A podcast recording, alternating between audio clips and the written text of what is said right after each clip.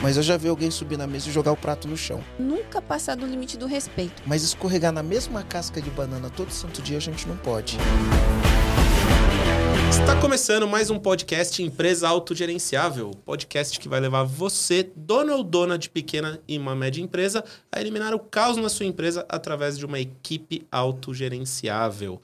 Antes de começar, eu quero convidar você a visitar o nosso site em www.eag.com www.gisele.com.br. E o meu nome é Rogério Valentim. E o meu é Gisele Paula. E eu sou Marcelo Germano. Que legal. Hoje a gente está aqui com a Gisele Paula, uma das maiores referências em sucesso do cliente e experiência é, de sucesso do cliente e experiência do cliente do Brasil. Você já vai entender qual é a diferença entre os dois e como eles impactam nas vendas e na receita da sua empresa. Então, comandante, se você ainda não pegou papel e caneta, pega lá papel e caneta que eu vou apresentar melhor aqui essa nossa convidada especial, mas você tem que estar preparado para participar aqui desse podcast. A Gisele foi uma das fundadoras do Reclame Aqui, uma das é uma cofundadora do Reclame Aqui e recentemente aí sim fundou o Instituto Cliente Feliz. E falando em currículo, ela está entre as 100 empreendedoras de maior impacto na América Latina. Mas a gente quer que você conte sua história aqui para nós, Gisele. Então, por favor, é, antes de chamar a Gisele, eu vou chamar o Marcelo para o Marcelo explicar por que, que a gente chamou a Gisele para vir aqui, né? O, o, próprio currículo já diz, mas eu quero que você explique para nós. Legal, legal. Olha só, né? Eu, eu, se tem uma coisa que eu gosto do, do nosso trabalho é que a gente tem a oportunidade de conhecer muita gente incrível, né? Fazendo o que a gente faz. E eu recebi uma mensagem a Gisele mandou uma mensagem para mim no, no direct do Instagram e ela colocou assim: Olha, eu recebi aqui um post teu, adorei teu conteúdo. Né? E aí eu peguei, olhei, fui olhar no perfil dela e eu vi lá, cofundadora do Reclame Aqui, Instituto Cliente Feliz. Aí eu falei, cliente feliz é uma coisa que eu gosto, né? Eu, eu sempre pergunto pros comandantes, e aí, comandante, tá feliz? E eu sempre falei que felicidade dá lucro. E ela escreveu o livro feliz, é, Cliente Feliz dá Lucro, né? Então juntou tudo numa coisa só. Meu, se né? o comandante feliz dá lucro, imagina o cliente. Imagina o cliente feliz. é. Imagina, se o funcionário feliz dá lucro, o comandante feliz dá lucro e o cliente feliz dá lucro, né? Não tem como. Soma tudo. É, não tem como não ter prosperidade nesse mundo, né? E aí, por ser uma, uma das cofundadoras do, do Reclame Aqui. Opa, tem um ponto sensível aqui que a gente precisa entender. Deve ter bastante experiência, até tem uma uma, um, uma propaganda célebre do Reclame Aqui que ele fez com os jantar atendentes no Jantar da Vingança. Queria saber um pouquinho disso daí também. Queria esclarecer qualquer dúvida sobre isso, mas o foco o foco da gente é falar, meu, como que a gente faz para o cliente ficar feliz, né? O que, que a gente tem que ter no time, na equipe, como a gente prepara o time, como a gente prepara a mentalidade da nossa empresa, dos nossos funcionários, dos nossos comandantes, para no final do dia a gente ter um cliente feliz. Eu acho que tem que ser centrado no cliente mesmo. Eu gosto de falar que o nosso processo é cliente ponta a ponta, começa pelo cliente, termina com o cliente. Então, eu acho que, nossa, dá, dá para tirar bastante caldo aqui desse suco e vamos lá, né? Talvez a gente vai estourar o, o recorde de tempo do, do podcast. E aí os comandantes né? vão reclamar no regulamento, hein? que eles reclamem para nós aqui, né? Pois é. Não vai no reclame aqui. Não, não, reclama pra gente. Mas Gisele, antes da gente começar de fato aqui nosso bate-papo, eu gostaria que você se apresentasse do jeito que você gosta de se apresentar para que os comandantes te conheçam.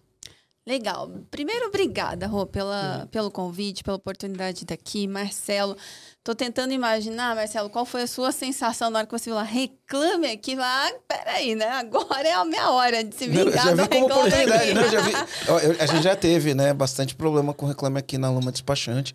Mas para mim eu vi como uma oportunidade. Eu falei, pô, aqui tem muito conhecimento, né? É isso, né? É, da reclamação a, é. vem a oportunidade. Bom, então, assim, eu sou uma eterna apaixonada por clientes.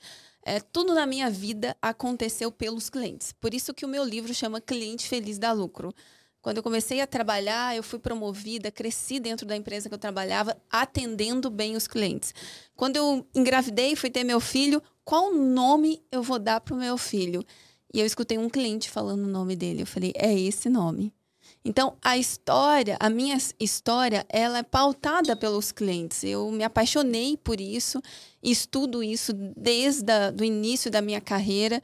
São mais de 25 anos trabalhando com experiência do cliente, quando experiência não se chamava nem experiência, né? Que esse termo ele começou a ser usado no mercado mais recentemente. Era pós-venda que usava antes? Pós-vendas e marketing de relacionamento. Não sei se você lembra é, desse é, termo. É um pouquinho mais novo ainda o marketing de relacionamento, e né? antes do pós-venda. Antes era o pós-venda, depois, depois veio o marketing de relacionamento, relacionamento, veio o CRM. Depois que as coisas começaram a chegar aqui no Brasil, né? Tanto para a experiência do cliente como para sucesso do cliente. Sucesso do cliente. Uh, depois larguei a minha, a minha trajetória executiva dentro de uma empresa para empreender com o Reclame Aqui. Foi um meu grande aprendizado de vida. Né? A maior escola de aprendizado é você lidar com reclamações todos os dias e você entender o que está por trás dessas reclamações, é, gerenciando uma nova mentalidade, né? Que foi isso que nós tivemos que fazer com as empresas, mudar a cultura das companhias. E depois vem o lance do cliente feliz, né? Como uma oportunidade de fazer a experiência acontecer de ponta a ponta e não só no momento que o cliente reclama. A gente cuidando do cliente, desde quando ele pensa em comprar de uma empresa, a gente garante o sucesso dele e o sucesso da, das empresas também. Então é um pouco dessa, resumidamente aí, um pouco da minha trajetória. Que legal. Deixa eu falar uma coisa aqui que você falou e eu lembrei. Ó. Às vezes a gente esquece de passagens importantes da nossa vida, né? Eu fiz uma pós-graduação na FIA USP de seguros e previdência. E no nosso TCC, a gente fez uma pesquisa era, era lato senso nossa, a minha pós-graduação, mas a gente fez o, o, tema era marketing de relacionamento para coletores legal. de seguro. e a gente fez uma pesquisa de campo assim bem densa mesmo. Tiramos 310 na banca, na no TCC e os três falaram: "É uma pena que vocês não defenderam isso numa banca de stricto senso". Olha. Pelo trabalho que a gente fez. E a gente fez todo voltado para marketing de marketing relacionamento, relacionamento. para corretores de seguro. Olha, e é um legal, tema né? que é. hoje é, é super relevante, é, né, para corretores de seguro também. É super relevante. Só que hoje Nossa. não fala mais não. marketing de relacionamento, não. a gente fala isso daí foi em 2008 quando eu fiz essa é, quando eu fiz a defesa disso daí. essa época. É, dessa época. E hoje é. não se fala mais nisso, fala em CS que vai é evoluindo, né? Tudo está evoluindo. Sucesso do cliente. Customer CX. experience, né? É, é isso experiência aí. do cliente. Eu vou aproveitar que você está falando, Gisele, e vou, vou pedir para você. A gente acha que durante o nosso processo do nosso bate-papo aqui, a gente vai usar muito as siglas, né? CS, CX. Queria que você traduzisse as siglas e explicasse um pouquinho a diferença de Customer Success e de Customer Experience. Ó, oh, meu inglês. É, tá o, é, o, o, o, S que é difícil, porque é. os professores de inglês, dependendo do jeito de falar, viram um palavrão. Né? Exatamente. Né? É. falar, vira é. sucesso. É. Eu sempre fico, e agora? Será que eu tô falando palavrão? Sucesso. Bom, é, eu sempre gosto de simplificar os termos e as técnicas para que qualquer empresa possa entender e aplicar. Porque quando a gente vê o termo técnico ou a palavra em inglês, a gente começa a pensar assim: nossa, isso não é para minha empresa, isso é para grandes companhias. E qualquer pessoa que venda qualquer coisa consegue implementar a experiência do cliente ou o sucesso do cliente no, naquilo que ela faz. Então, olhando para o sucesso, vamos olhar primeiro para CX, né, que é o termo CX, Customer Experience, em português, experiência do cliente. De uma maneira muito simplificada, a experiência do cliente é como a gente faz o cliente se sentir em qualquer interação que ele realiza com a nossa empresa. Então, eu entro em contato por telefone com uma empresa. Como eu me sinto quando eu sou recebido no telefone ou quando tem uma URA que não me deixa falar com o um atendente? Como eu me sinto naquele momento? Furioso, feliz, entristecido, frustrado? Ou quando eu recebo um e-mail marketing dessa empresa, ou uma mala direta, o contato de um vendedor, ou quando eu vou usar o produto, o que, que, que eu sinto em relação àquela marca, àquela empresa? Isso é experiência do cliente. Não é só momentos incríveis, né? Porque a experiência do cliente começou a se falar de uma maneira tão ampla que passa-se até entender a experiência do cliente quando você promove algo muito incrível para ele e que você vai gastar uma grana enorme para presenteá-lo com aquela experiência incrível. Não é isso. Experiência é como a gente faz o cliente se sentir em cada momento. E quando nós vamos para o sucesso do cliente, que é o CS ou Customer Success, é como nós ajudamos os nossos clientes a terem sucesso. É mais pragmático, é mais focado em ajudar o cliente a ter sucesso, ter êxito naquilo que ele comprou da gente. Então, eu comprei um celular. Uh, se eu quero que. Uh, se eu sou a empresa que estou vendendo um celular e eu quero que o meu cliente tenha sucesso, eu vou ensiná-lo a usar o celular da maneira correta, para que ele tenha êxito no uso do celular ou um serviço, ou um aplicativo, ou é um software, qualquer coisa que a gente venda, vendo batom. Eu posso fazer um tutorial para as minhas clientes e ensiná-las a como fazer a aplicação do batom sem borrar na primeira, né? Todo certinho na boca. Então, isso é ajudar o cliente a ter êxito. Uh, tem gente que me pergunta assim: o que, que vem primeiro, CX ou CS? Né? A experiência ou o sucesso? Então, a experiência é o guarda-chuva e o sucesso do cliente é um pilar dentro desse guarda-chuva. Boa. Muito bom. Boa, Muito boa, bom. boa. Ó, oh, sabe que a gente. Uma das coisas, né? Então, a gente pode até falar um pouquinho de marca. É, quando a gente fala de cultura, dentro do nosso contexto, a gente sempre trabalha com pilares. E um dos nossos pilares é a cultura. E aí, na cultura, a gente tem uma fórmula lá para desenvolver a cultura. E uma da. A primeira, primeira letra da fórmula é I, que é o campo das ideias. E no campo das ideias, a gente vem a visão do negócio. E eu falo que tem a, a gente tem, sei lá, pelo menos umas 10 perguntas para ser respondida pelo dono da empresa. E eu falo, uh, eu tenho as duas perguntas que são mais estratégicas. Né? De, de, de, uma série de perguntas, eu tenho duas perguntas que são estratégicas. Então, a primeira pergunta que é estratégica, eu falo onde essa empresa quer chegar. Essa uhum. é a primeira pergunta. Onde essa empresa quer chegar? Ela quer ser uma empresa global, nacional, a maior do estado, a maior da cidade, a melhor da cidade? Com, onde essa empresa quer chegar? Qual que é o destino Perfeito. dela? E aí eu falo que a segunda pergunta estratégica é o que, que eu quero que o meu cliente pense, fale ou sinta toda vez que tiver contato com o meu produto, com minha marca, com o meu serviço. Porque é isso que vai criar a tua cultura de atendimento ao cliente. E isso Cara. é a cultura da experiência. Né? Como eu quero que o meu cliente se sente eu estou começando a traçar como eu vou gerar experiência para ele. Você quer saber o que eu quero que o meu cliente fale? Toda vez que falarem da marca IAG, é. a minha empresa é uma antes e outra depois do IAG. Nossa, Essa é a palavra que. Sensacional. Essa tá na ponta da língua. Sensacional, muito minha bom. Minha empresa é uma antes e outra depois do IAG. Muito bom. Sabe o que me vem na cabeça agora, né? A gente, falando das siglas, a gente tem CS na nossa empresa, né? Então a gente tem um time de CS lá, uma área de CS. E muitas vezes a gente conseguiu reverter um cliente que estava uhum. a ponto de desistir do processo porque o CS foi cirúrgico na interação com o cliente. E aí eu pensei em você falando, aí, ele, aí eu explico como que, como que passa o batom, como que não erra e tal. E você fala, meu, por que, que o cara vai comprar o batom? É exatamente isso que vai fazer a diferença. É exatamente isso que vai mudar o conceito que o cliente, como ele vê a sua marca. Por quê? A gente teve desistências não porque o cara não gostava do produto, porque o cliente não, não, não achou que aquilo funcionaria para ele, não estava entendendo como funciona. Ah, esse é um ponto. A, o nosso ponto de inflexão foi quando ele entendeu como funciona, como ele entendeu aonde ia ser o ponto de ruptura, ele desistiu de desistir.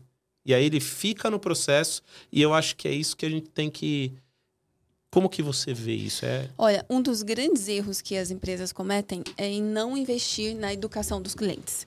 Porque elas entendem, bom, passamos pela fase da atração, converti, ele comprou. Agora eu dou um curso online para ele poder entender como funciona o produto, ou eu dou aqui um manual para ele entender como funciona o produto. Mas aí está um grande engano, porque quanto mais eu ensino o meu cliente a usar o produto, mais leal e fiel ele se torna à nossa marca, à nossa empresa.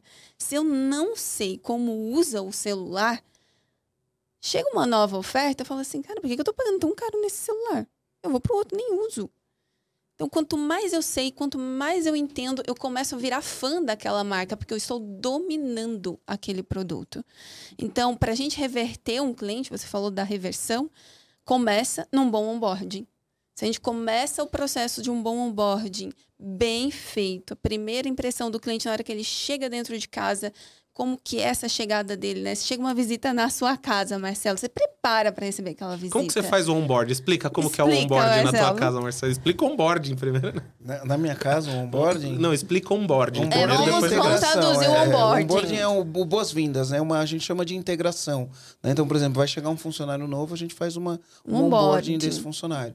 Né? É, Bem-vindo a bordo, vou te explicar aqui como funciona a nossa empresa.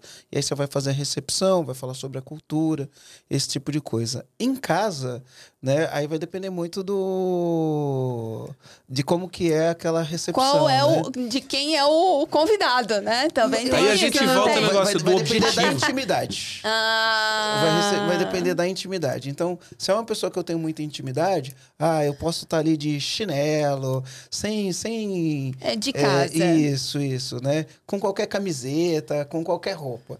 Mas se é uma pessoa que você não tem tanta intimidade, você já vai receber primeiro que você já se prepara melhor para receber aquela, aquela pessoa, né? Então vai ter sempre aquele negócio, né? Abre a porta, as boas-vindas, oferece uma Esse água. Esse é um, um ponto vinho. importante. Você abre a porta. Abre a porta. O primeiro contato visual, visual da sua visita com você. O momento do onboarding do cliente com a empresa, normalmente o primeiro contato é o quê? O primeiro acesso ao produto, o login e senha, o e-mail de boas-vindas, o e-mail com as informações de acesso. E a gente minimiza muito esse primeiro contato.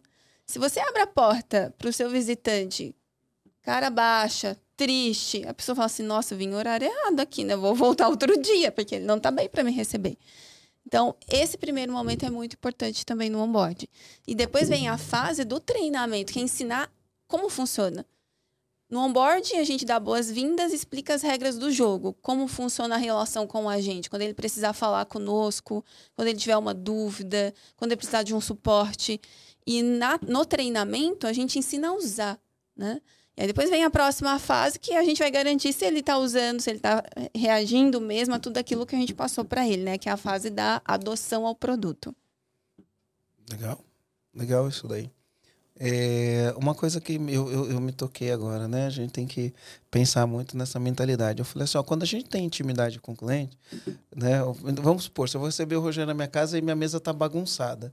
Aí o Rogério entra e fala, Rô, chega aí, já é de casa já, você nem arruma a mesa, deixa ela bagunçada. Agora você vai receber uma pessoa que não tem intimidade, você vai lá, arruma a mesa, deixa a mesa arrumadinha, guarda, lava toda a louça, guarda a louça, a pessoa entra, a tua casa tá impecável, né?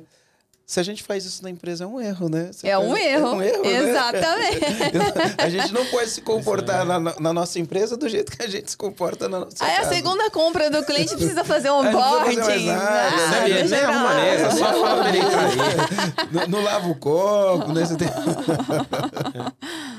Ô, Gisele, em termos mais práticos, assim, né? Porque eu, eu, vou, eu vou sempre convidar o comandante. Pega a caneta e papel aí pra Perfeito. gente anotar. E a gente vai ajudar é, o comandante olhar para isso de uma forma prática também. Então, em termos mais práticos, né? Tem que ter algo. Tem número mágico? Ah, eu tenho que ter X clientes, aí sim eu vou pôr um processo de CS, ou na hora que eu tiver X mil clientes, aí eu vou pôr um processo de CX. Agora, os, os comandantes aí já estão habituados com, com, com as letrinhas, eu acho que dá pra gente continuar CS, Legal. CX aí. Legal. Mais pra frente a gente faz um refresh do que significa. Mas enfim, tem número mágico? A ah, verdade, na hora que eu tiver três clientes, é... aí eu é, ponho. Como que é isso? Não tem um número mágico, mas a verdade é que o empreendedor, né, enquanto é só ele, ele faz o sucesso do cliente toda hora, né? Ele quer que o produto dele funcione, que dê certo, então ele acompanha o cliente o tempo inteiro. A partir do momento que ele começa a ter equipe e começa a aumentar o volume de clientes, aí ele começa a entender a necessidade de dar mais atenção aos seus clientes, maior acompanhamento. Nesse momento que ele sente, nossa, os meus clientes estão ficando com dúvidas, eles estão voltando, ou estou começando a sentir que os meus clientes estão querendo olhar a grama do vizinho, é, olhar o concorrente, aí é o momento dele, opa, eu preciso entregar e gerar valor através de ações de sucesso do cliente. E não necessariamente eu preciso ter um time já de cara. Porque numa pequena empresa, você não consegue estruturar já um time de sucesso do cliente para iniciar ações e tudo mais, porque a empresa com um time reduzido. Então, você pode começar a implementar ações de sucesso do cliente no time já existente. É muito comum o sucesso do cliente começar dentro do atendimento. Né? Não é, é o correto, mas é o comum acontecer. No próprio atendimento, a pessoa começa a fazer ações de sucesso do cliente. Por exemplo, o bom, o boas-vindas, o e-mail de boas-vindas para o cliente, as regras do jogo de como vai funcionar a chegada dele na empresa, régua de relacionamento. Régua de relacionamento, você não precisa nem ter um time para poder configurar. Então você monta ali, bom, em que momentos da história do meu cliente eu quero conversar, interagir com ele. Programo isso, posso colocar isso dentro de uma ferramenta é, baratinha de automação de marketing, né? De automação de e-mails, e eu consigo fazer o disparo dessa régua, mesmo eu não tendo ali pessoas para poder realizar. Então, eu sempre falo o seguinte: começa do básico, depois você vai sofisticando. Começa com o simples, coisas que você está sentindo que já é a dor do seu cliente. E aí depois você vai acrescentando, recheando essa régua. Hoje, eu acho, tá? A gente tem todo, todo, todos esses aspectos, mas eu, eu, eu, eu tendo a acreditar que a gente começa isso daí na cultura da empresa, né? E, e a gente tem que, que, que, ficar atento, porque às vezes eu, eu vejo donos de empresa. Eu, recebo isso em caixinha de, de perguntas. Às vezes abre uma, uma caixinha de pergunta, né? Então acho que isso tem que estar na cultura e na mentalidade da empresa como um todo e de todos os colaboradores. Então, por exemplo, uma, uma coisa que eu, que eu vejo bastante, inclusive depois eu queria fazer essas perguntas, principalmente pensando aqui que você foi a cofundadora do Reclame Aqui, sobre esses detalhes.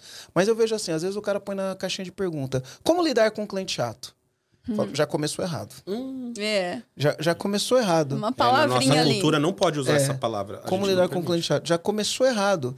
Porque uma vez que você cria esse rótulo do cliente chato, você dá permissão para o teu colaborador achar que o cliente é chato. É. Né? Tem clientes que são mais exigentes. Pronto. Como lidar com os clientes exigentes, né? Porque o chato é um rótulo pejorativo. Tem pessoas que são exigentes e a gente tem que saber lidar com clientes exigentes. E eu já percebi na minha tra trajetória, eu já paguei cada mico, Gi. Às vezes eu estava atendendo cliente, pensa que a gente era despachante numa época que não existia tecnologia, numa época em que você pegava uma documentação, quando você ia dar entrada aparecia uma multa, aí você tinha que ligar pro cliente, tinha que voltar para pagar a multa. E só aí você ia dar bom, entrada, né? Falar aí pro quando, cliente, tem uma é, multa para pagar. Isso. Aí quando você ia dar entrada de novo, aí voltava com débito de PVA, aí quando ele vinha, pagava o PVA, e quando você dava entrada de novo, aí faltava não sei o quê, uma coisa que tinha aparecido, não era numa época, né? E aí, meu, as pessoas ficavam bravas. Às vezes a gente errava no processo, ficava esquecia de pedir alguma uhum. coisa, ou perdia. Às vezes acontece, você tira uma uhum. cópia do RG e perde. E aí você chama o cliente, o cliente chega lá e o cliente é exigente, e ele reclama, e ele fala, e não sei o quê.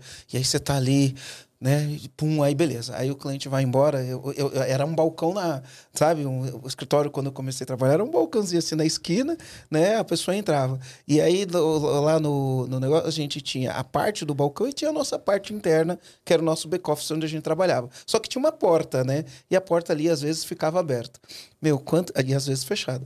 Quantas vezes não aconteceu de depois de um suador que você toma do cliente exigente, né? Aí o cliente vai embora, aí não tem ninguém, só tem aquele cliente vai embora, aí você vira pro outro funcionário e fala assim: caramba, meu, esse daí é chato. Da... E aí fala até um palavrão, né? E aí quando você olha, o cliente voltou. Ele saiu hum, e voltou. E aí, quando você olha pro cliente, o cliente tá lá. Né? Então, é, esse, esse é um aprendizado que a gente tem que ter. Né? Porque quando a gente se permite a fazer isso, a gente se permite escorregar. E a gente permita que o, que o nosso colaborador fale isso. Para mim, é, o que você está falando é sobre cultura mesmo, né? Então, a cultura do cliente é o que acontece de cima para baixo e de dentro para fora de uma empresa. Se o CEO ele não acredita na experiência do cliente, ele não acredita que o cliente é o principal ativo da companhia dele, que sem cliente ele não sobrevive e ele não passa isso através dos valores para a empresa, não adianta você montar time de sucesso do cliente, nem de CX, nem de nada, porque isso não se sustenta. Então, a figura principal da empresa, ela é o exemplo e ela dita o comportamento das pessoas pelo exemplo dela. Então, se ele não atende o cliente, ele fala assim: "Ah, não, fala para o cliente voltar depois que eu estou ocupado" e não tá? O que ele acabou de dizer para as pessoas que elas que podem fazer isso também? É, pode atender mal o cliente que não tem problema nenhum. Eu gosto muito da, de usar o exemplo da Luiz Helena Trajano, né, que inclusive ela fez o prefácio do meu livro, porque ela vai lá na loja e ela entrega a geladeira para o cliente. Para quê? Para que, que a Luísa faz isso? Para que, que ela entrega a panela de pressão para o cliente na loja? Porque a partir do momento que ela faz isso, ela passa uma mensagem para o time dela, que são os milhares de colaboradores. Olha, se eu faço, vocês também têm que fazer. Se chegar um gerente de uma loja que não queira atender um cliente, não tem como. Ele nem fica. Porque ele sabe que a cultura que está ali enraizada é aquela de servir o cliente. Então, o primeiro passo, de fato, é olhar para a cultura, como eu represento, como comandante da minha empresa, o cliente dentro da minha companhia. Uhum. Isso, isso é importante porque, ó, às vezes você vai numa empresa. Já aconteceu isso aqui. E, e, eu acho que não é uma questão só Brasil, não. Já, já vi isso fora do Brasil também, né? Dá vontade de você pedir desculpa por querer comprar na empresa, né? Hum? Você, você na empresa, você quer comprar, você se esforça para comprar e o cara se esforça para não te vender. Aí dá vontade de falar, cara, desculpa, meu. Você tá entretido com outra coisa, eu vim aqui comprar e te atrapalhar. Você. É. é, não, porque às vezes é um ponto cego que muitos empresários é. não, não, não, não vê, né? Às vezes é um ponto cego. Então isso isso é bastante importante. E aí, esse ponto cego, como é que a gente mitiga esse ponto cego, né? Porque o empresário às vezes está lá no administrativo, cuidando das questões mais burocráticas da empresa e tem um time na linha de frente. Como que ele consegue estar mais próximo da, do feedback do cliente? Através de métodos que coletam feedback desse cliente. Então, pesquisas de satisfação, pesquisas para medir grau de lealdade do cliente, que é a pesquisa de NPS. Né? NPS é Net Promoter Score. Esse indicador, que é muito usado hoje nas empresas, ele mede o quão feliz o cliente está com a experiência que ele está recebendo. E que traduz em lealdade. Se ele está mais feliz, ele é mais leal. Né? Então, uma notinha lá de 0 a 10. Mas o mais importante não é nem a nota, é o que ele comenta nas avaliações. Então, você pode colocar ali, ah, eu não tenho sistema, não tenho software, eu tenho uma lojinha, eu quero implementar o feedback do cliente. Eu coloco uma urnazinha com papel. Começo ali. Né? Ou depois eu mando um link no WhatsApp do cliente, que agora com o WhatsApp fica tudo mais simples. Mando o link para ele no WhatsApp para ele fazer a avaliação de como foi o último atendimento. E aí eu começo a estar mais próximo de como os clientes se sentem.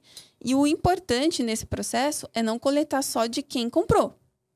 De quem não comprou também. De quem não comprou também. Porque o caso que você acabou de citar, se a gente estivesse medindo só de quem comprou, não, eu não, não apareceria. É. Exatamente, entende? E os clientes difíceis, de fato, é, os clientes eu acho que tem uma conversa para a gente ter sobre eles, mas a gente precisa treinar o time de como atender esses clientes, mantendo respeito, mantendo a gentileza, mas sabendo a hora de dizer o não e dizer o basta. Porque às vezes a gente precisa dizer o não. E na hora de dizer o não, a gente fica com medo, né? Esse cliente vai para rede social, o que, que ele vai fazer? Ele está gravando? O que, que, eu faço? De, dependendo do serviço, você tem que ter uma gestão de emoção do time. Eu vou, vou dar alguns exemplos, porque a gente sofreu bastante com isso bastante. no, no, no nosso. Eu falo que a nossa aprendizagem, o nosso caminho de aprendizado, de aprendizagem, foi o campo de batalha Olha, mesmo. A gente tem é muita, é melhor, é o melhor é, lugar, né? É, a gente tem muita coisa que na, na, escola não ensina. A gente só sabe quando, ah, quando a gente é, vive isso aqui de verdade. Eu me lembro, eu, eu vou, vou, falar aqui de um arroz com feijão, tá? É arroz com feijão. É, a gente, eu aprendi isso desde o começo, que é um cliente satisfeito. Antigamente era assim: um cliente satisfeito ele vai falar no máximo para três pessoas. Um cliente existia um número mágico, né? Um cliente insatisfeito ele fala para 15. Então era uma proporção de 5 para 1. Um cara que saiu insatisfeito vai falar mal para cinco pessoas, porque vira o assunto, as pessoas gostam. Pô, eu fui no lugar hoje, me atenderam mal. O pessoal gosta ele, de tragédia, ele repete, né? é, ele repete isso para um monte de gente, né? E um cliente satisfeito, no máximo, ele vai falar para três pessoas, vai falar, cara, fui lá no lugar, que atendimento incrível, né? Ele fala muito, muito menos.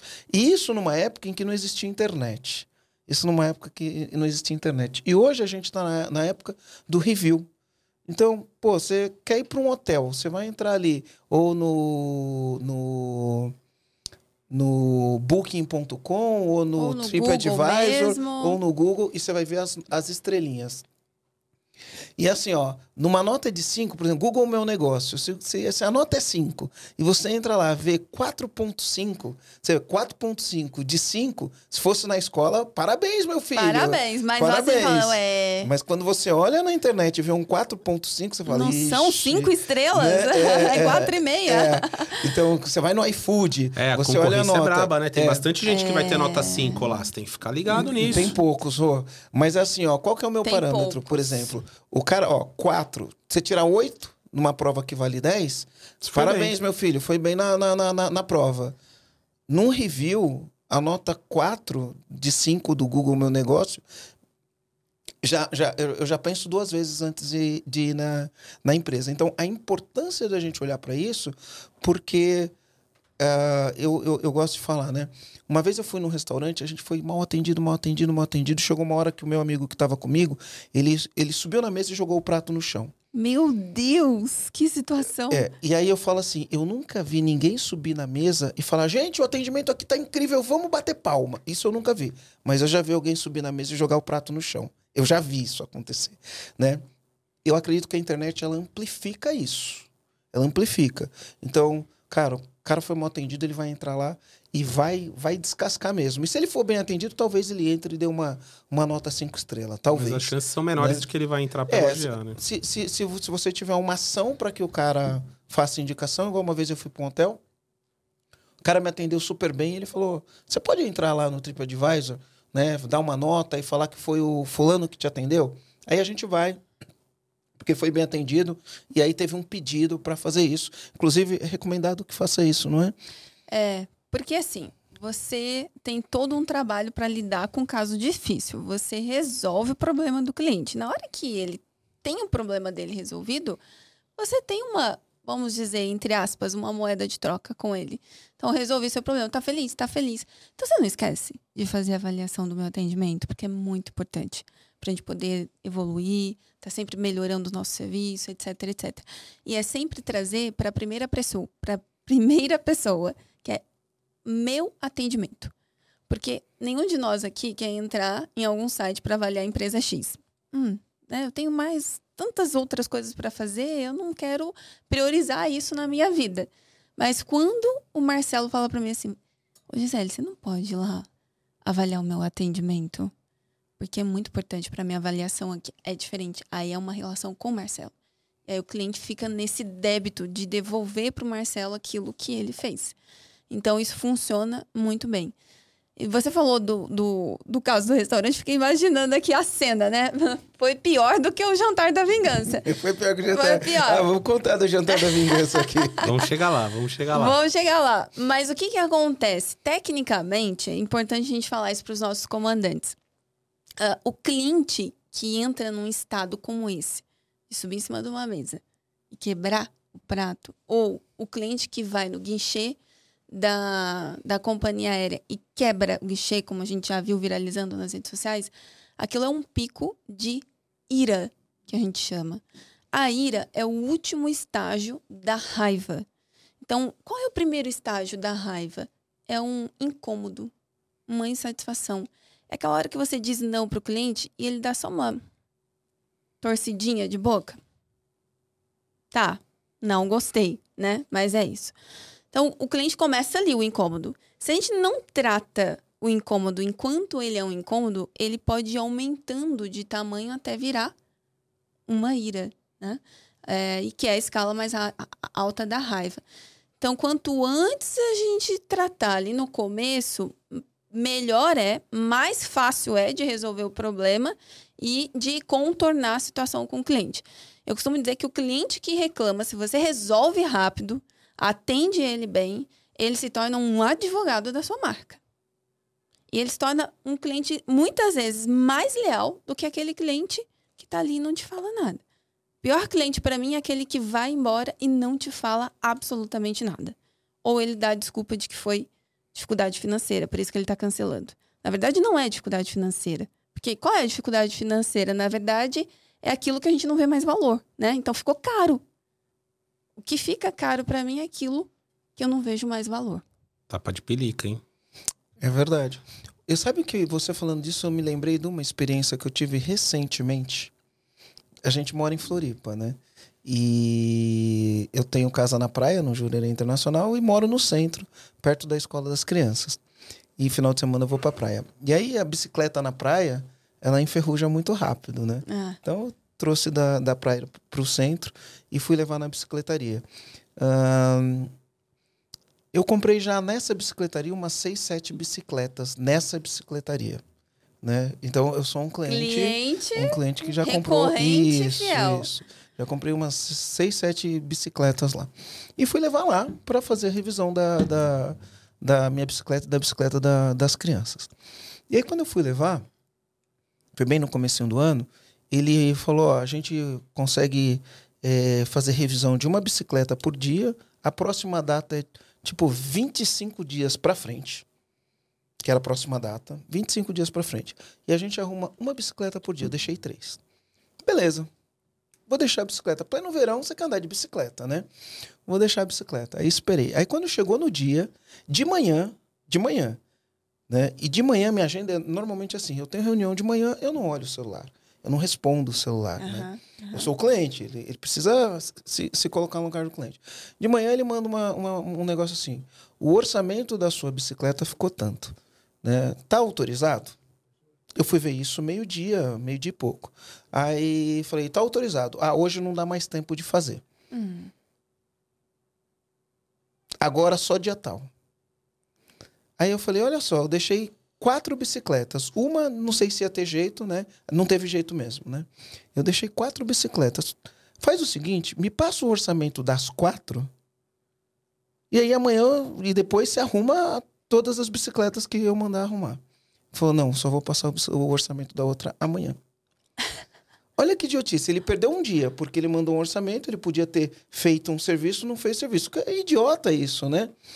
E aí, beleza. Aí no outro dia ele fez isso, mesma coisa. Repetiu, a cena que se repetiu. Aí eu falei, olha, eu vou mandar retirar a bicicleta daí. Mandei retirar a bicicleta, levei num outro lugar, sem marcar hora, sem nada. Deixei a bicicleta lá, no, no dia seguinte, me passou o orçamento das três bicicletas. Três dias depois, as bicicletas ficaram prontas. Uau. Não aconteceu nada daquele processo burocrático, uhum, enferrujado de, uhum. ah, eu faço uma bicicleta por dia. Pô, aquele dia você não fez a bicicleta, você perdeu o dia. Desgaste, tipo, perdeu o dia. né? É. Por que, que ele não fricção. me ligou? Porque já que a bicicleta tá lá, quatro dias antes ele não me ligou e deu o orçamento das quatro bicicletas de uma vez. É, esforço para né? ele e pra você, né? É. No caso. E aí, pô, que coisa, que processo sem sentido. Beleza. Tirei, arrumei meu problema. Aí eu falei, quer saber? Eu, e normalmente eu não faço isso, tá? Eu falei, eu vou entrar no, no Google Meu Negócio e vou fazer uma avaliação. Avaliação. Cara, quando eu entrei no Google Meu Negócio para fazer a avaliação, Todo mundo falando, nossa, não sei o que aconteceu com essa empresa. Acabaram essa com o espaço dele. Essa, essa a empresa, voz do cliente não Essa empresa mente. já foi boa, não sei o que aconteceu. Levei minha bicicleta, eu atendi, o, o, o, cara que me atendeu sem vontade, mesma coisa, o cara que me atendeu estava sem vontade. E, aí eu fico olhando e falo, pô, o dono da empresa está recebendo todos esses feedbacks e não faz nada para mudar isso daí.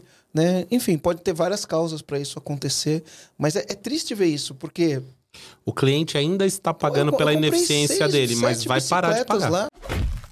Comprei sete bicicletas lá, tudo atendido. Olha, então, é, isso pode acontecer com qualquer negócio, né? Com qualquer negócio. E o teu exemplo, materializando, muito legal essa sua história, porque você estava ali comprando recorrentemente dele. Você era leal ou você era fiel?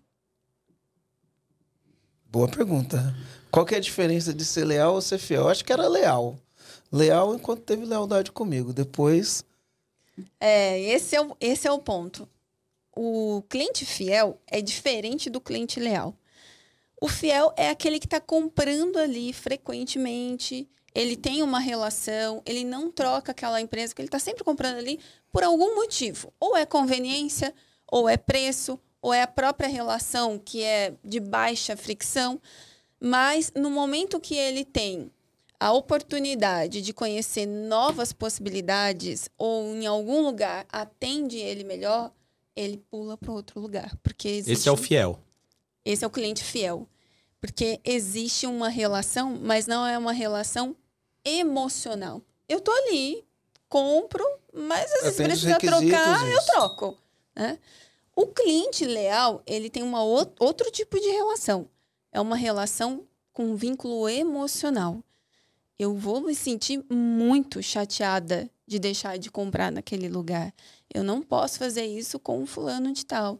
Mesmo eu sabendo que às vezes o processo dele é difícil, que ele demora para fazer, que ele né, que ele tem coisas para ajustar. Não, mas eu continuo comprando lá. Porque ele faz isso para mim, ele faz aquilo. Tipo a manicure. Tipo a manicure, tipo salão de beleza, tipo dentista. Não, não dá pra gente generalizar. Eu sempre falo que toda generalização é, é burra, né? Mas, não, não, mas para dar um cabelo, exemplo de emoção. Cabelo, é. A mulher cabelo não faz não a mão na manicure que, que ela não, gosta. cabelo também não. De jeito nenhum. Como que você vai pôr seu cabelo na mão de alguém não, que você não, não sabe se vai dar é. certo? É nesse sentido que eu tô falando do, do vínculo emocional, né? E o vínculo emocional começa a ter assim, é, ele, ele se sobrepõe ao preço.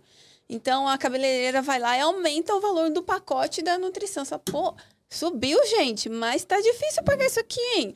Mas eu continuo indo lá. Né? Porque às vezes você troca, aumentando é, um pouquinho, mas às vezes é porque às vezes você troca aquilo ali e a experiência não é a mesma, né? E aí é. você fala, putz, é só com só com fulana mesmo. Não quero que outra pessoa mexa. Ou aquele né? restaurante que você vai, você ama aquele restaurante, apaixonado. Aí chega uma visita, você leva naquele restaurante, aí dá errado. Aconteceu isso com vocês? Já, Comigo já. também já. Aí você fala assim pra visita: Não, é que hoje com certeza o chefe faltou. Deve ter dado algum problema lá na cozinha, porque eles são maravilhosos aqui. Hoje que aconteceu alguma coisa. E você continua indo lá, você vira um defensor da marca. Né? Então a diferença entre fidelidade, fidelidade lealdade. e lealdade. Falar em restaurante, a Priscila me prometeu batata frita. É, eu vou ah, é cobrar é verdade, ela. ela tem que cobrar. Quem é a Priscila? Priscila é do Nossa, Lacave. A gente Lacave. almoça lá todo dia. E, e eles não têm, eles fazem uns pratos mais, mais chiquitozinhos assim e tal. Não tem batata É um ótimo custo. Aí não tem batata frita. Aí eu falei, nossa, eu adoraria comer a batata frita daqui. Ela me prometeu que vai fazer. Então, né? E, e aí a gente voltando para o sucesso do cliente, ele ajuda muito nesse processo de lealdade. Porque quando você cuida bem desse cliente no pós-venda, ajuda ele a ter sucesso.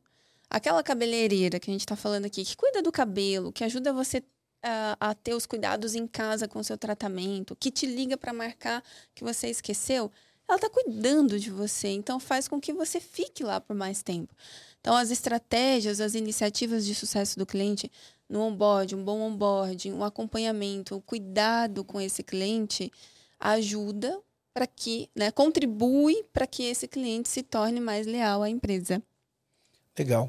Ó, na tua experiência com o Reclame Aqui, né? Então a gente, uh, quando a gente começou a fazer o serviço que a gente faz hoje, era um serviço que era uma novidade. A gente tinha feito um, um business plan, uhum. mas você sabe que nenhum plano sobreviveu ao campo de batalha. Quando o trabalho começou, a gente teve um, um um tempo de aprendizagem a fazer aquele serviço, né? Então a gente teve bastante reclamação no Reclame Aqui, né? Uh, muitas reclamações fundadas, mas ao longo do tempo a gente começou a ter reclamações que eram infundadas. Então, por exemplo, a gente tinha um cliente que uh, ele estava 100% errado, inclusive para mim, quando eu leio a reclamação, eu falo, cara, o cara está 100% errado, ele escreveu que ele está 100% errado e está xingando minha marca. Né? Eu tive bastante isso uh, durante um, um, período. Né? É... Me explica ali, como que funciona essa... Às vezes, eu, eu acho que o Reclame Aqui é uma excelente ferramenta, até antes da gente começar a gravar o podcast, você estava falando do, de, de, algumas dicas que você deu, eu quero que você dê essas dicas aqui também para o comandante estar tá ouvindo. Mas assim, ó, eu imagino que muitos donos de empresa, porque ninguém acorda e fala, hoje eu vou atender mal meus clientes e vou falhar miseravelmente. Nenhum dono de empresa pensa dessa maneira, mas eventualmente eles falham, né? E... Mas muitas vezes, é... eu acho, eu, eu, eu, pelo menos eu senti isso, né? Que o, o reclame aqui, às vezes, dá voz para quem não tem. Então, o que é dar voz para quem não tem? Você pega uma pessoa que não tem razão, ela vai lá, não tem razão ela detona a, a, aquela empresa e aí ganhou voz detonando a empresa sem ter razão no que está falando, né? Por que, que isso acontece? Como a gente lida com esse tipo de, de coisa? Qual que é o, o, o, o, o empreendedor que já sofreu disso? Como que ele faz isso? Quando dá voz para quem não tem. Por outro lado, é E quando está dando voz para quem tem voz, o que, que o empreendedor tem que fazer em contrapartida? É difícil falar sobre é, não ter voz, porque o Reclame Aqui ele nasceu justamente no momento que o consumidor não tinha voz. Uh, quando você tinha um problema e você não tinha onde reclamar. Só tinha... tinha o PROCON e o PROCON não tinha. Só tinha o PROCON físico. É. Né? E quando você tinha um problema, você tinha que ir lá, o PROCON, pegar uma senha, e a pessoa desistia, porque demorava muito. E aí ela simplesmente desistia de reclamar por aquilo que ela estava tentando pleitear com a empresa. E eu também acredito que nenhum cliente acorda falando assim: hoje eu vou ferrar aquela empresa. Hoje eu vou. Não, nenhum. Nenhum de nós aqui, né, como clientes, fazemos isso. Existe uma parcela de clientes que representa em torno de 2%, que são clientes de má fé, literalmente. Esses clientes não devem é, fazer com que as regras de uma empresa sejam criadas para os 98%. Então, nós criamos regras para 98% de pessoas de boa fé para mitigar 2% das pessoas de má fé. Então, o que a gente pode entender disso? Que nós precisamos tratar os desiguais de uma maneira diferente. Então, cliente de má fé, você vai ter que realmente tratar de uma maneira diferente. Ser mais rígido, mais duro na resposta, até mesmo lá no Reclame Aqui, se essa pessoa está agindo de uma maneira equivocada, querendo usar o canal para obter benefícios que ela não tem, o Reclame Aqui tem uma política de uso, um termo de uso que permite que essas reclamações sejam tratadas de uma maneira diferente. E, dependendo da situação, até expurgadas da plataforma. Reclame Aqui bloqueia hoje centenas, aliás, dezenas de clientes porque agiram, reclamadores profissionais agiram de má fé, né? Eu me lembro de uma cliente que todos os dias ela reclamava de dois restaurantes. Pegava dois restaurantes e reclamava e falava que tinha tido algum problema na comida e pediu o reembolso. Quando nós vamos olhar o histórico dessa cliente, todos os dias, não é possível. Um cliente normal não tem, né? Problema com o restaurante todo dia. Todo né? dia não tem, né? Então, ainda mais pedindo devolução de dinheiro, ou reembolso, ou coisa do tipo. Então, esse tipo de cliente não é a maioria, é a minoria. E a gente pode tratar de uma maneira diferente. Uh, até esses casos, é importante a gente tomar o cuidado de nunca passar do limite do respeito. Porque mesmo que eles estejam agindo de má fé, é importante que nós, como empresa, mantemos a elegância, mantemos o respeito, porque a partir do momento que você desrespeita a parte mais vulnerável da relação, a conta virou para o seu lado, mesmo a pessoa de lá não tendo direito. Então, tomar esse cuidado, né? mesmo com um cliente que está agindo de má fé, ter um processo bem rígido, bem firme, para dizer ali o não para aquele cliente. E aí a gente não é, denigre e nem trabalhe de uma maneira mais custosa os 98% que são pessoas de boa fé. Legal. Sabe, sabe qual era a metodologia que eu utilizava na hora de dar uma resposta? Eu pensava assim: eu vou responder para esse cliente que está reclamando, mas eu tenho que pensar em quem está lendo. Perfeito. Né? Eu penso, Excelente. Não, não penso, eu penso no cliente que está reclamando, mas eu tenho que pensar em quem está lendo. Por quê? Uh, dependendo do que você vende, você perde uma venda ou você perde muitas vendas, dependendo do jeito que tem a reclamação lá e do jeito que você responde. Porque aí quem está lendo né, toma partido. Então, a maneira como você lida com esta reclamação, Exato. ela vai olhar vai fazer o cliente pensar: isso que ele respondeu aqui faz sentido, né? Isso que ele respondeu faz sentido. E então eu sempre pensava na hora de responder, não só em quem eu estava respondendo, porque às vezes a gente leva pelo lado pessoal, eu vou responder para quem reclamou. Eu tenho que responder para todo mundo pra que vai ler mundo. Aqui, aquilo. É. Hoje você tem que responder, né? Isso no, no instituto a gente trabalha muito com as empresas no sentido de ajudá-las a como dar respostas que eu chamo de respostas mais encantadoras aos clientes. Como você usar as palavras certas no momento certo para se conectar com aquele cliente, mesmo no momento da reclamação. Então, eu vou dar um exemplo. Uh, você vai responder uma reclamação. Se você começa a reclamação uh, respondendo assim: Prezado senhor, recebemos a sua reclamação e informamos que tal coisa, tal coisa, tal coisa. Já começa de um, de um jeito duro, engessado né? Prezado Senhor. Você não chama uma pessoa próxima a você de prezado Senhor. Então, se você quer trazer para uma relação mais afetuosa, mais acolhedora com o cliente, então você vai começar: Olá, Marcelo. Puxa vida, que chato que isso aconteceu.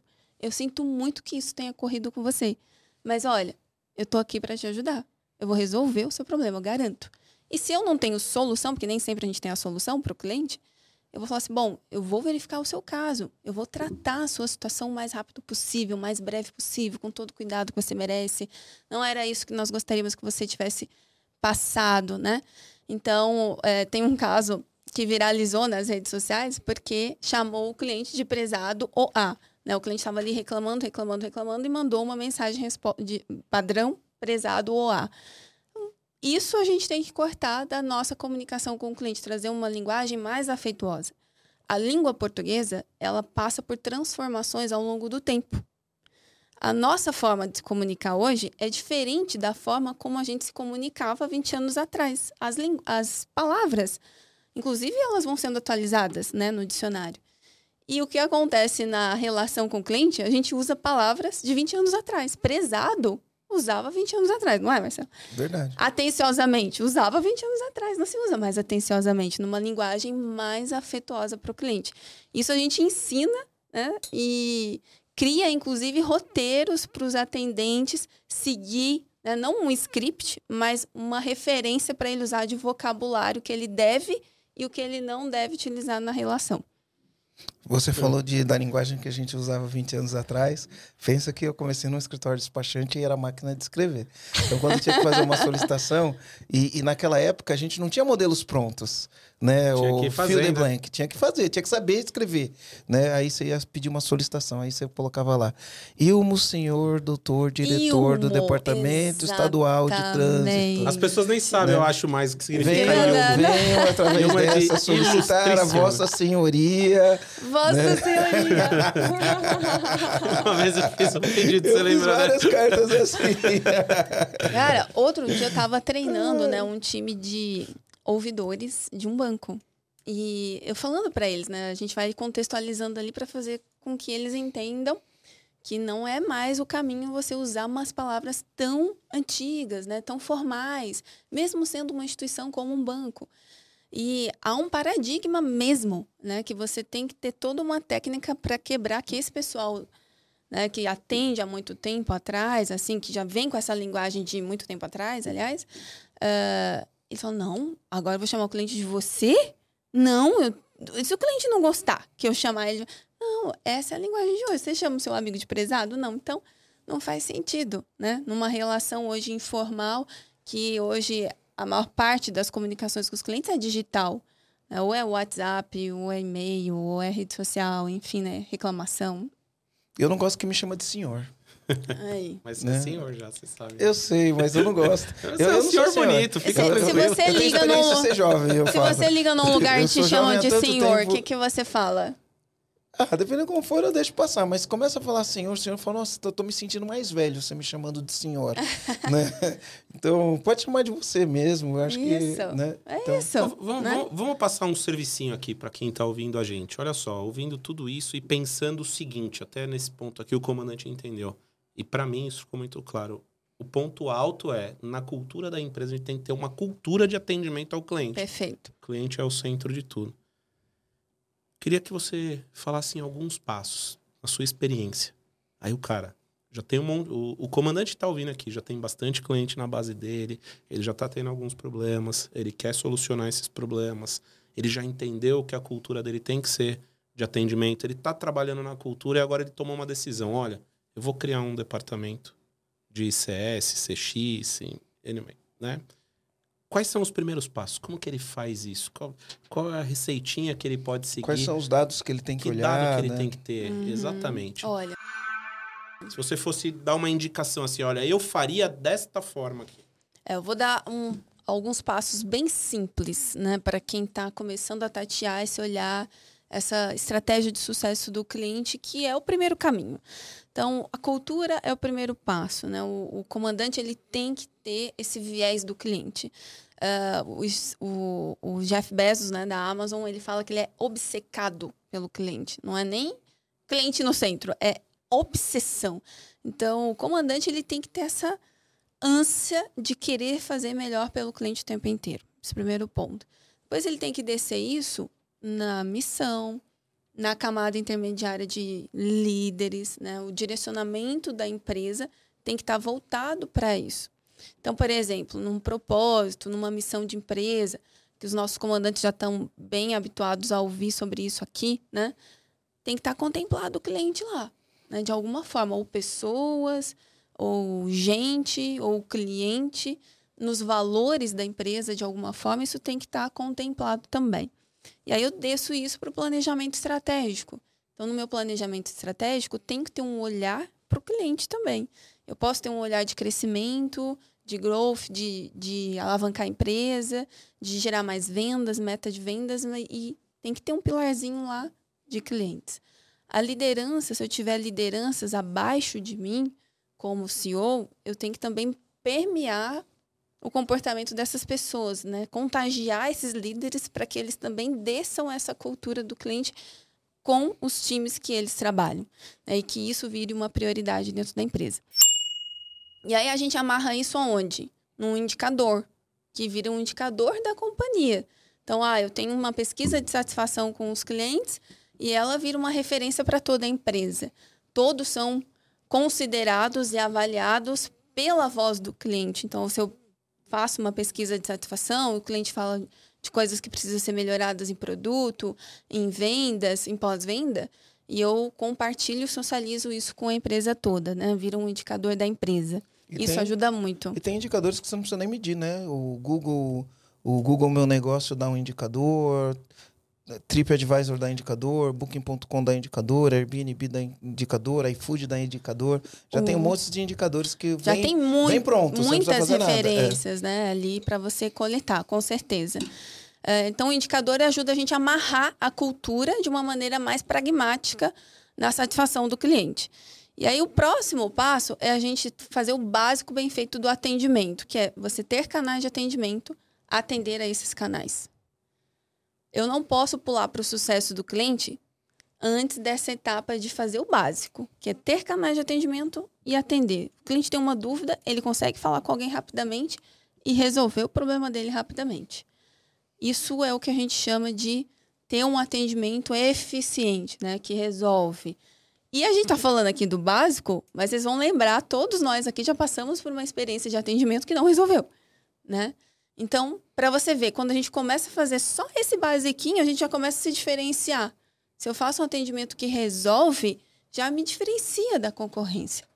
Fiz isso, garanti isso, aí eu começo a implementar ações que vão ajudar o meu cliente a ter sucesso. Qual é a principal dor que o meu cliente tem hoje com o meu produto? a toda vez que o meu cliente vai abrir a embalagem, ele entra em contato. Então eu já sei que eu tenho que começar por aí.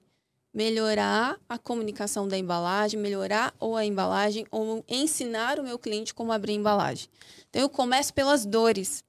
Eu não preciso montar toda uma estratégia primeiro. Eu sou uma empresa que estou começando, então não precisa montar uma estratégia ampla, sendo que eu nem sei o que eu vou tratar.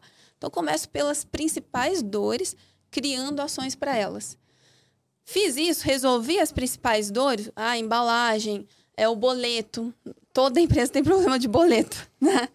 Boleto que não chega é a dor de todo mundo. Então vamos resolver o problema do boleto. Bota uma automação no WhatsApp que a pessoa clica já recebe o boleto ou envia por correio envia por e-mail também para o cliente. Você vai reduzir os contatos que ele faz, vai diminuir seu custo de contato no, no atendimento, enfim. Aí nós vamos lá para a etapa do onboarding. Etapa do onboarding é a chegada do cliente. Então, eu fazer uma comunicação bem feita de chegada, de boas-vindas. É uma carta de boas-vindas? É um e-mail de boas-vindas? Nesse e-mail, como eu vou interagir com ele durante esse relacionamento? É por telefone? É por e-mail? É por chat? É no WhatsApp? Quais são esses canais? Vocês sabiam que uh, 35% das pessoas que chegam no Reclame Aqui, elas chegam porque estão buscando na internet o telefone da empresa. Ah, vai no Reclame Aqui procurar o número? Não, não elas estão buscando no Google. Eu, eu, ia fazer essa ah, pergunta. Reclama porque não achou o número.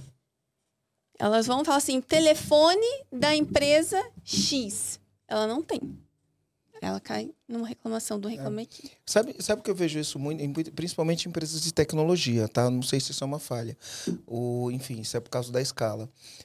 Você entra no site, você fica procurando um jeito de contato. Aí quando ele tem um contato, você clica lá, ele vai. Não tem um contato. É. Não Exato. tem um contato. Aí Isso tem é lá. horrível. Você faz uma pergunta, ele cai para uma FAQ, né? Uma FAQ é, é traduzindo do, do, do inglês para o português é um perguntas e respostas, né? É perguntas feitas frequentemente. Aí cai lá, aquela pergunta não te respondeu e ele ainda faz a pergunta. Ah, isso te, é, ficou satisfeito com essa, com essa resposta? Lógico que não.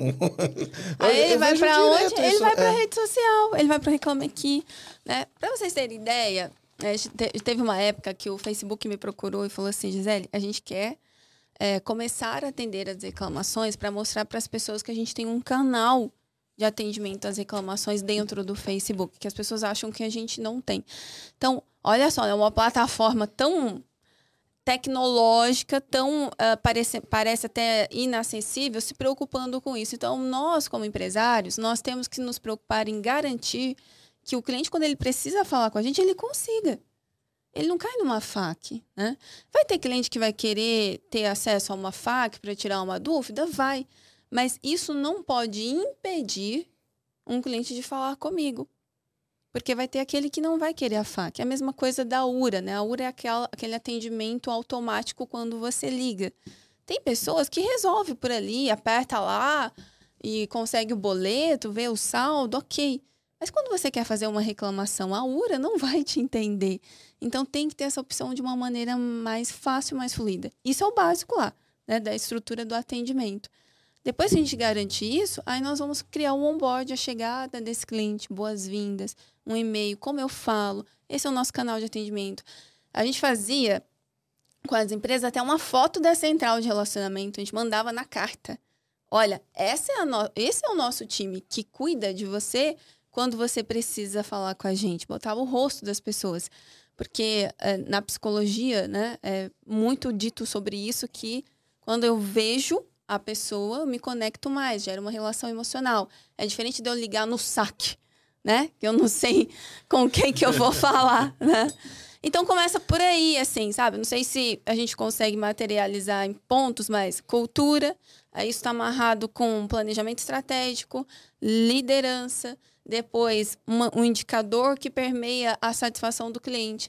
Aí eu garanto um bom atendimento, eu coloco lá alguns canais para atender o cliente e eu consigo atender esses clientes naquele canal. E aí depois eu vou para a primeira etapa do sucesso do cliente, que é o onboarding bem feito. Legal. Eu fiz algumas anotações aqui, Gi. Antes, uh... antes de você falar suas anotações, deixa eu puxar uma sardinha para você aqui. Puxa aí. Então, aqui, ó, comandante, aproveitando que você está recebendo todas essas dicas aqui, eu quero aproveitar para lembrar do que, que significa empresa autogerenciável. Empresa autogerenciável vem da metodologia que foi criada por este elegante senhor, que, senhor vos fala. Que, vos fala. senhor? Que ele, ele criou essa metodologia e a gente aplica essa metodologia nas nossas empresas, né? Independente do que a gente ensina, a gente também aplica, a gente só traz aqui o que a gente já fez. Então, com esse método aqui, pessoal, a gente já é, impactou a vida de mais de 6 mil empresários em mais de 200 segmentos diferentes. E, e a gente ajudou com que essas empresas saíssem do caos.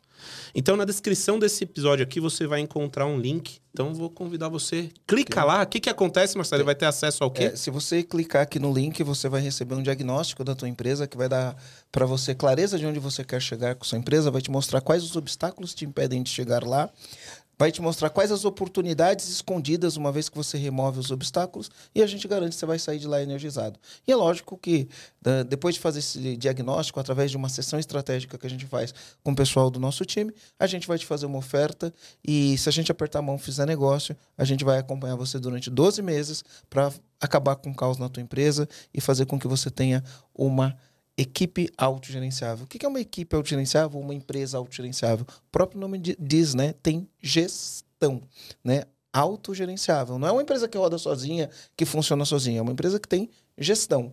Né? O diferente disso, uma empresa que roda sozinha, que o dono nem precisa aparecer lá, é autonegligenciável, ou seja, você está negligenciando a sua empresa. Né? Então, o autogerenciável vem de gestão. Legal? Muito bem. Bora, bora bola. voltar para o então, bate-papo? Bora. Olha só, eu quero, eu queria é, falar de alguns pontos. Então, um dos pontos que eu queria falar aqui foi de atendimento ao cliente. Então, eu me lembro que lá atrás, quando a gente começou a ter esse problema nesse serviço que a gente começou a fazer, a gente contratou muitos treinamentos de atendimento ao cliente. Né? E é lógico que numa época em que a internet não era do jeito que era, não existia universidade corporativa, não existia curso online, não existia nada disso. A gente está falando de 2006, 2006, eram Olha, treinamentos presenciais. Não tinha nada online, era é, tudo presencial. Era, tu, era, tudo presencial. Então, era caro, era custoso, tinha que parar o time o tempo inteiro, né? E hoje as metodologias de, de treinamento são muito mais acessíveis, muito mais fáceis. A pessoa consome no tempo dela, microlearning, né? Pequenos conteúdos onde pode aprender. Então, eu queria falar, dentro do Instituto Cliente Feliz, o, o que, que o, o Instituto Cliente Feliz faz né? E como que aplica uma metodologia para treinar os funcionários para o time ser bem atendido? Essa é um, um, uma, uma das perguntas. Uh, eu coloquei aqui uma outra coisa que eu coloquei assim: tem uma coisa que me deixa nervoso toda vez que eu preciso resolver um problema. E muitas vezes eu vou resolver o problema e a pessoa que está atendendo não tem capacidade de resolver o meu problema. E aí a pessoa vira para mim e pergunta assim: Eu posso te ajudar em mais alguma coisa? Ah. Essa pergunta me tira do sério. Nem na primeira. mas você não me ajudou em nada não ainda, resolveu cara. nada. Você não que... me resolveu em nada. O que, que é mais alguma coisa se você até agora não resolveu nada? Porque a impressão que dá é que você já me resolveu um problema e quer me resolver mais um. Mas você não resolveu nenhum. Eu, eu só quero que você me resolva esse problema. Então, essa pergunta me deixa louco. Posso te ajudar em mais alguma coisa? Não me pergunte isso, né? Uh... Tem uma outra que o pessoal odeia também, que os clientes odeiam, é esse é o procedimento da empresa. Uhum. Os clientes não suportam. É. E aí tem formas de você também dizer sobre o procedimento da empresa, mas sem dizer exatamente, né? Dessa forma. Sabe que uma é. vez eu perdi a linha, né? E aí a atendente que estava me atendendo numa empresa muito conceituada aí, eu falei, meu, você não tem vergonha de chegar na sua casa e falar para sua mãe que você trabalha aqui, não? para dar essa resposta que você tá dando para mim, né? Eu já fiz isso também. E às vezes ela tem mesmo. Né? É, o atendente, na verdade, assim, né? A gente li, lida bastante com esse público. É, são pessoas que estão contratadas para fazer um trabalho que está roteirizado, tem script e tem regra para ela seguir. E não muitas tem a menor vezes, preocupação com o cliente, não na verdade. Né? É. E muitas vezes ela não. Se ela querer resolver o seu problema, ela é punida. Porque ela está é, passando da alçada dela para tentar resolver um problema. Então, tudo depende é da gestão, né? Da empresa. Quais são as alçadas que ela dá para o atendente? No fim, ele que é o para-raio. Porque a gente solta é toda a nossa carga lá para o atendente. Ele também tem que ser preparado para isso. Mas, quando a gente vai olhar por dentro, nem sempre ele é o alvo. É, ó, uma dificuldade que a gente teve, né? É, é legal a gente falar das dificuldades para as pessoas entenderem que a gente já quebrou a é, cara. É, já, muito. Muitas vezes, né? Então, por exemplo, é, eu estava falando de. porque Até por isso eu falei de treinamento, né? É, o que, que um bom treinamento engloba. Então, imagina o seguinte: a gente faz liberação de sinistro. Cara, se a palavra é sinistro, significa que ou o cara foi roubado ou o cara bateu o carro e deu PT. A gente não sabe se morreu alguém, a gente não sabe quanto tempo demorou o processo, a gente não sabe se ele está esperando faz. Mas quando chega na gente, já aconteceu um monte de coisa. E pode ser que ao chegar na gente, o cliente já chegue possesso antes mesmo de ter qualquer tipo de relacionamento com a gente. Ele chega possesso. E ele chegar possesso, o time tem que saber atender esse cara, tem que fazer gestão emocional, porque tem gente que é grossa. Eu já fui grosso ligando para resolver problema, eu já fui grosso. Tem que ter gestão emocional do time, tem que ter jogo de cintura. Às vezes a pessoa do time chega lá depois de um atendimento e fala para a pessoa, cara, relaxa, vai embora. Foi pesado, deixa, amanhã a gente faz. Eu já, já, enfim, eu tive algumas experiências com isso, né? Já tive experiência de no final do dia de calor, num atendimento de varejo, um dia de calor, que o funcionário ficou lá, o pedido atrasado, gente reclamando, não sei o quê, só problema, e, e, e debaixo daquele calor todo, eu olhar para o funcionário e falar: Cara, hoje foi pesado, né? Queria pedir desculpa em nome da empresa para você, porque a gente tem que lidar com o nosso fator humano até para ter a gestão emocional, porque né, é. as coisas acontecem. Então, é. uh, eu falei sobre, eu queria falar, entender sobre o treinamento, não só de como atender bem, mas como fazer a gestão emocional do funcionário, porque quem lida na frente, dependendo do serviço, se o serviço for muito crítico, funcionário tem que ter essa gestão emocional. Uh, eu queria falar do. Você falou dos indicadores, eu quero falar dos planos de ação. Qual é o plano de ação através do indicador? A gente tem essa política na empresa. A gente faz o NPS, quando o NPS está num número que não é a zona de excelência, né? dependendo do, do que a gente está fazendo, a gente está numa zona de qualidade a gente faz plano de ação para chegar na zona de excelência. Então a gente está sempre fazendo os planos de ação. Queria saber assim, qual é, o que, que tem que ter num plano de ação, né? E e é isso, essas perguntas. Atendimento do cliente, gestão emocional, plano de ação quando você tem um, um, número. Por exemplo, você entra lá, vê teu review no, no, no Google, tá 4.1. Uhum. Qual o plano de ação, né? Porque eu, eu sempre falo, não acredito em sorte, acredito em meta, plano de ação e execução. Bom, vamos então pela primeira. O Instituto ele atua é, ajudando empresas a melhorar a experiência do cliente em diversas vertentes, tanto a vertente de CX, a vertente de sucesso do cliente a de atendimento, que são três áreas distintas dentro da empresa. E dentro do Instituto, nós temos uma frente educacional, temos a frente de consultoria, mas também temos a frente educacional. E nela nós temos tanto treinamentos in company, que nós vamos dentro da empresa treinar o time, como também temos uma plataforma educacional onde uh, o empreendedor ele pode ir lá e comprar, por exemplo, dois cursos para duas pessoas que atende ali. Dois né? acessos, três Dois acessos. acessos, e aí vai treinar aquelas pessoas sobre medida naquela quantidade. Quais cursos que nós temos hoje? Basicamente são para sucesso do cliente.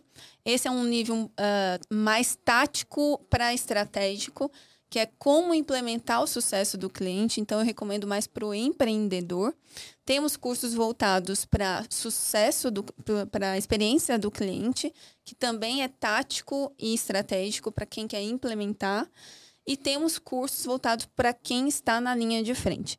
Um dos cursos é de empatia e equilíbrio emocional, que é o que você trouxe, porque é fundamental, né? A empatia, ela é uma habilidade e ela pode ser desenvolvida. Então, eu posso ter menos, eu posso ter mais, mas se eu treino, eu consigo aguçar mais a minha habilidade e assim também consigo trabalhar o equilíbrio emocional. Eu costumo dizer que o primeiro cliente da vida é você mesmo. Então, se você não cuidar de você, você não vai estar bem para cuidar de outras pessoas. Então, não tem como encantar o cliente se eu não estou bem. Eu não consigo oferecer aquilo que eu não tenho. Então, tenho que me cuidar, cuidar do meu equilíbrio emocional. Não é fácil atender cliente, né? Se fosse simples, é, as pessoas não estavam passando por tantos desafios nos níveis de excelência. Então, tem que cuidar realmente do emocional do time, né? O gestor, o comandante aí que está nos ouvindo, tem que olhar para isso. E dar o espaço para quem atende o cliente de levantar a mão quando não está bem. Porque vai ser mais barato para o nosso comandante tirar a pessoa que não está bem do front e deixá-la na retaguarda naquele dia do que ela atender mal os clientes. Porque quanto custa uma reputação arranhada, um cliente perdido pelo emocional de um atendente que não estava bem. Então a gente tem que ter esse espaço, né? Dentro dos limites, dentro do que é possível, claramente. E o, dentro desses treinamentos para os atendentes, aí nós temos equilíbrio emocional, como atender, atendimento cinco estrelas, como ter um atendimento cinco estrelas é, eles conseguem aprender por lá, tá? Isso dentro da, da nossa plataforma educacional. Agora, indo para a sua segunda pergunta, qual que é a pergunta? Era do, do, plano de ação, né? Eu, eu, eu, perguntei, você falou era, era em company, né? Os treinamentos presenciais. A gente fez bastante, a gente investiu bastante. E hoje a gente tem algumas coisas em, em, plataforma também. Mas é o plano de ação. Então você tem lá, plano você olha, ação. você faz uma pesquisa de um NPS ou você olha o teu indicador no Google, TripAdvisor, Book.com ou qualquer coisa que te dê uma, um, um rating, né? de avaliação dos clientes e você não adianta olhar para aquilo e não fazer nada. Plano de ação. O que, que é um bom plano de ação quando o, o foco é uh, no atendimento ao cliente. Porque um bom plano de ação vai fazer você aumentar o que a gente chama de LTV, que é o Lifetime Value, que, em outras palavras, significa o que, que, vai aumentar o valor que aquele cliente gasta com você enquanto ele é teu cliente? Enquanto mais tempo. Enquanto né? ele é cliente, né? Então você tem que alongar este valor ao, no, e, e, e, o tempo que ele continua é, gastando com você. E, e, é lógico que isso daí vai impactar no, no lucro. O que, que é um bom plano de ação pensando em Opa, eu tenho que manter o LTV dos meus clientes, né? Eu tenho que manter o tempo que esse cliente fica comigo, gasta comigo, fazer ele gastar mais dinheiro comigo. Que, o que, que um bom plano de ação precisa ter? Olha, um bom plano de ação para uma pesquisa de NPS, uma pesquisa de satisfação ou qualquer um, né, dos canais que geram a avaliação do cliente, primeira coisa é você ter uma organização para coleta dessas informações. É, e condensá-las num único lugar. Porque às vezes fica assim, ah, o cliente avaliou lá, né? Deu uma estrelinha, deu uma estrelinha, vamos lá ver. Ah, o cliente fez uma reclamação no Reclame Aqui, vamos lá ver. E fica tudo muito solto. Então, a gente precisa separar aquilo que é para resolver com o cliente, a gente resolve rapidamente. Depois a gente junta tudo isso né, num painel, num board, qualquer sistema de gestão que esse é, empresário utiliza, pode ser até um painel no Miro, né? Um, no, vai no Excel, no Excel no, vai Excel. no Excel. Né? Relaciona lá no Excel. Quais foram todos os momentos, os rates, quais foram as avaliações, quais foram os comentários que os clientes fizeram.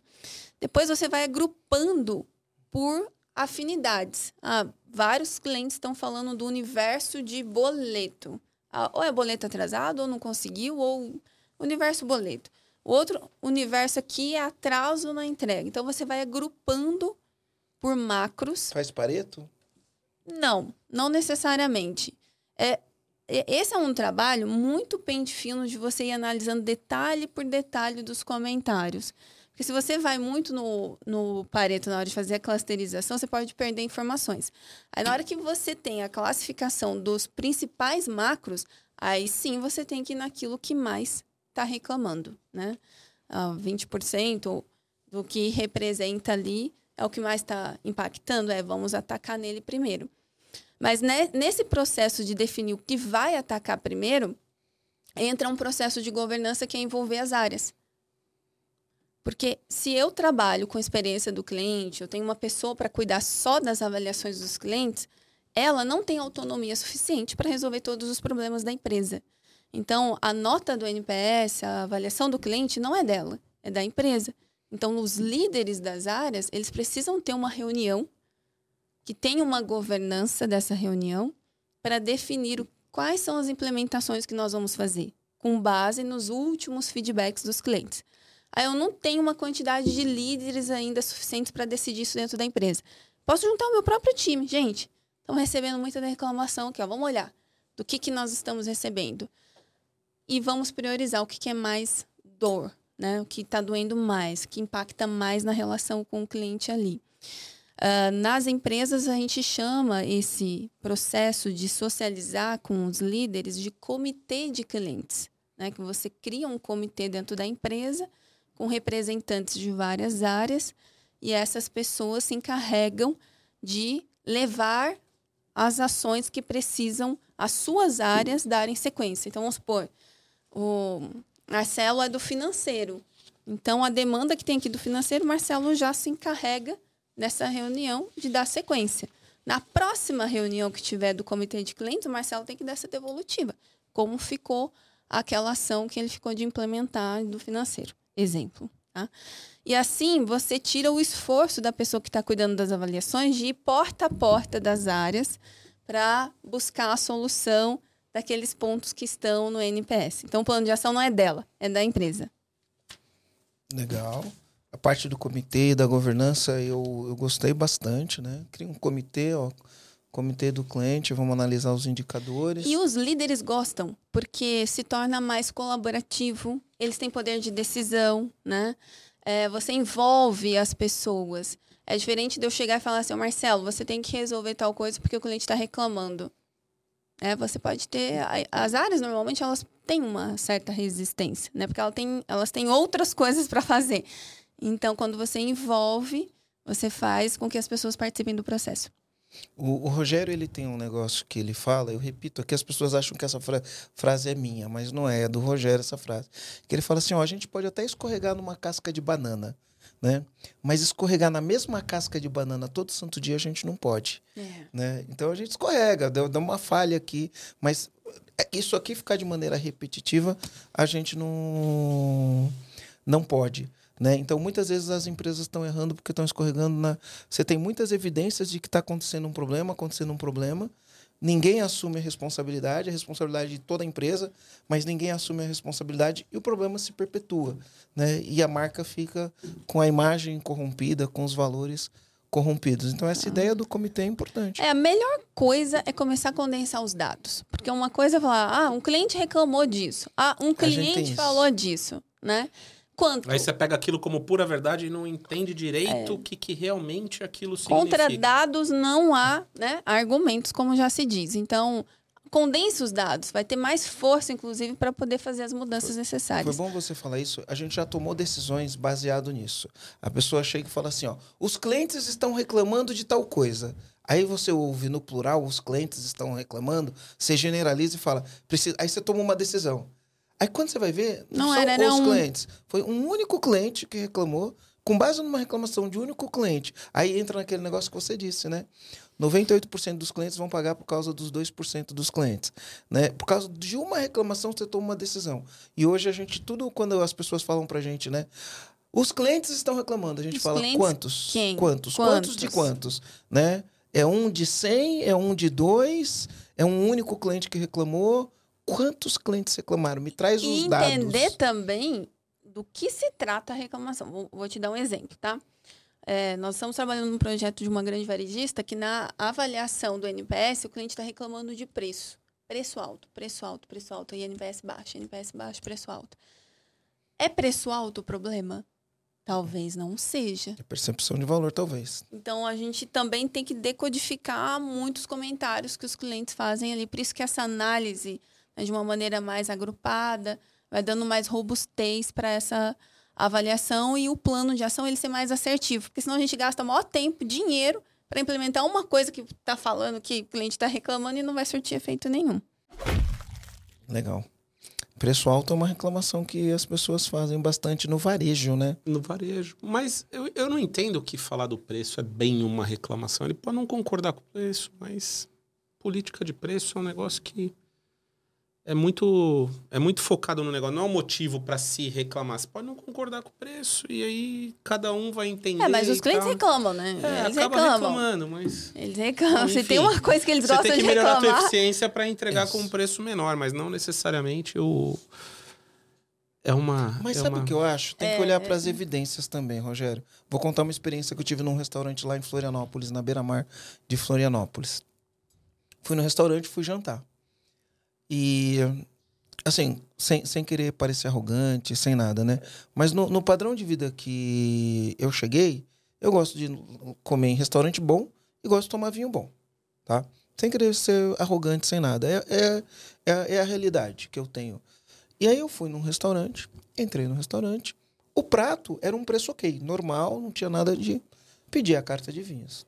Quando eu olho a carta de vinhos, normalmente a gente que está acostumado, um, um vinho que na, na, na, na adega ou na, na casa de vinhos você compra, sei lá, por um valor uh, eh, 10, você vai pagar 16 no restaurante, uhum, né? Mais ou uhum. menos isso. Um vinho uhum. que custa 100, você vai pagar 160 no restaurante, até 200. Até o dobro. O dobro você acha que o cara deu uma forçadinha, mas beleza é, é, faz parte do jogo. Você entende que tem um serviço, tem uma taça, tem alguém te levando, você entende. Não é só pegar o vinho e, e abrir ele, né? Alguém abriu o vinho para você, a gente entende isso daí. Aí eu entrei no restaurante, eu olhei achei estranho, porque não tinha ninguém tomando vinho no restaurante. Não tinha ninguém tomando vinho, só tomando água. Aí eu pedi a carta de vinho, quando eu fui ver, aí era assim, pô, espumante, por exemplo, eu, eu tenho um espumante que eu adoro, que é o Cavigás. Eu pago na, na, na, na, casa de vinhos lá por volta de 105 reais. Num restaurante, eu já cheguei a pagar 230, eu acho que tá ok. Num restaurante. Lá tava 480. Nossa. Um vinho, por exemplo, o, o, o, o DV Catena, que a gente sabe que num restaurante a gente vai pagar 280, lá tava 800 reais. É, mas tava um negócio totalmente fora da realidade. Esse dia eu reclamei. Eu falei pro cara, cara, olha só, queria te fazer uma reclamação. Olha em volta, olha as evidências. Olha em volta. Você tá vendo que ninguém tá tomando vinho? Ele ficou olhando para mim. Eu falei: Você imagina que uma pessoa que sai à noite para jantar com a esposa, com a namorada, com os amigos, vai sair para jantar e não vai tomar um vinho? Você não acha que tem alguma coisa de errado aqui? Não. Tem ninguém tomando vinho. Você não acha que esse preço aqui tá fora da realidade? Tá muito né? fora. Porque a minha experiência, por mais que a comida esteja ótima, ela vai ser frustrada. Né? Eu, eu pedi o vinho mais barato que tinha, né? Pedi o vinho, mas eu fiz questão de reclamar. Você não entende que isso aqui está fora da realidade? Né? Eu falei, não, não existe uma justificativa. Ah, você está num beat club numa balada no verão, lá no Jurerê Internacional. Aí o cara dá aquela abusadinha ali no, no combo, no preço da garrafa. Até vai, sabe? Até vai, assim. Não vai muito, mas, enfim. Mas no dia a dia, um restaurante que, meu, tem um monte do lado, cara. O que que justifica? Porque não é conveniência. Não, não, não é nada, né? O que, que justifica você fazer isso. Então, nesse daí eu reclamei e, e foi no Google Meu Negócio. Ah, a gente já recebeu essas reclamações, ele falou. Já falamos que com não sei quem. Beleza, eu vou lá no meu negócio. Aí eu fui lá no, meu, no, Google, no Google Meu Negócios e, e respondi. Uhum. Mas qual que é a moral da história? Eu nunca mais voltei lá. Eu, uhum. Na verdade, a gente passou o Réveillon lá, porque era um pacote, o pacote parecia atraente, foi mesmo. Foi, foi legal. A gente passou o Réveillon legal. lá. Era um pacote fechado com open bar e Open food, é, open, open bar. bar tá open okay. tudo, é. No é. open bar tava ok. Aí a gente okay. foi. Mas eu almoço lá, eventualmente. Eu almoço lá, porque o menu executivo deles, o prato executivo é muito bom. Mas eu nunca mais fui jantar lá. Esse ponto é realmente. Se a gente for falar de preço aqui, é, uma, é um novo podcast, né? Porque. É outra, outra história. Cara, é. é tem muito envolvido, né? Percepção de valor, percepção de entrega, serviço, né? Quanto mais serviço agregado você tem, mais você pode cobrar. Uma coisa é o café em grão, outra coisa é o café no Starbucks. Então tem uma diferença, né? Enorme de serviço adicionado. Então, realmente, né? Quando o cliente fala de preço é bom a gente buscar o que está por trás. Faz sentido ou não faz? É, tem evidências que demonstram que tem algo lá que a gente pode puxar no fio para poder melhorar, né? Ou aumentar essa nossa percepção de entrega que ele não está enxergando, talvez. Então é um caminho, é uma ciência, né? Por trás aí do preço.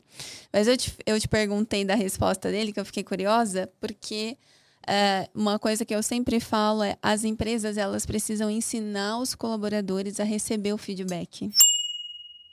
Essa é uma sacada, hein, comandante? Essa, essa é muito importante. Porque dependendo da forma como o atendente ou quem está ali com o cliente reage ao feedback dele, ele nunca mais fala. Se esse garçom tivesse sido duro com você na resposta, arrogante, falando, não, é porque o preço tá certo, alguma coisa assim. Você fala, pô, me dispus a dar a, a minha visão, minha opinião e não aceitar. Não sei se é esse o meu lugar, se é aqui que eu quero estar, né? Eu me lembro que uma vez eu fui numa cafeteria e aí eu pedi um cappuccino e tal, e aí tava frio, falei, eu quero tomar um cappuccino quente, né? E aí quando eu dei a primeira, o primeiro golinho ali, senti que tava morninho, bem morninho, quase frio. Eu olhei a fila, e falei, nossa, não vou pedir outro porque vai demorar muito para sair. Tomei, frio mesmo. Antes de eu ir embora, eu fui lá no balcão e falei, meninas, posso dar um feedback para vocês? Eu trabalho com isso, né? Eu tenho que falar. Falei, olha, eu, o meu cappuccino, ele tava quase frio. Então, tô passando para vocês, porque talvez vocês estão servindo essa galera. Porque eu pensei assim, essa galera que tá pedindo café, se todos eles chegarem frio, esse pessoal não volta mais aqui nessa cafeteria.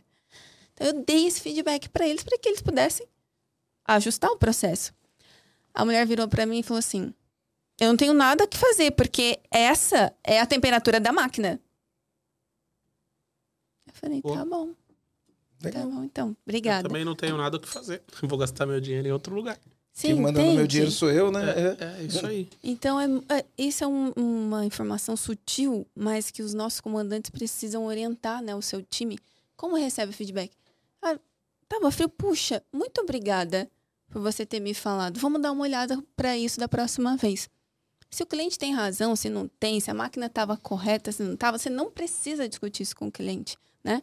E foi um pouco do que essa pessoa fez, meio o caminho do meio que ele fez aí, né? Mas ele não, não, discu, não entrou na discussão não, com ele você. Entrou, não, ele, ele foi, ele foi, ele soube Ele receber. recebeu, é, ele é... recebeu o feedback. Muito legal. Eu nem sei se os caras mudaram o preço da carta de vinhos, ah, né? Lá, mas... mas... enfim, nem sei se eles mudaram. Mas ele recebeu o, o, feedback, né? E no final do dia, eu acho que as coisas tudo se reúne.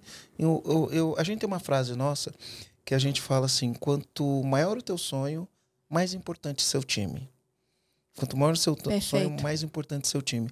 Então, acho que tudo se resume em você criar isso na cultura, treinar o time. E eu falo, o nível de satisfação do seu cliente, ele é diretamente proporcional à qualidade do seu pior funcionário.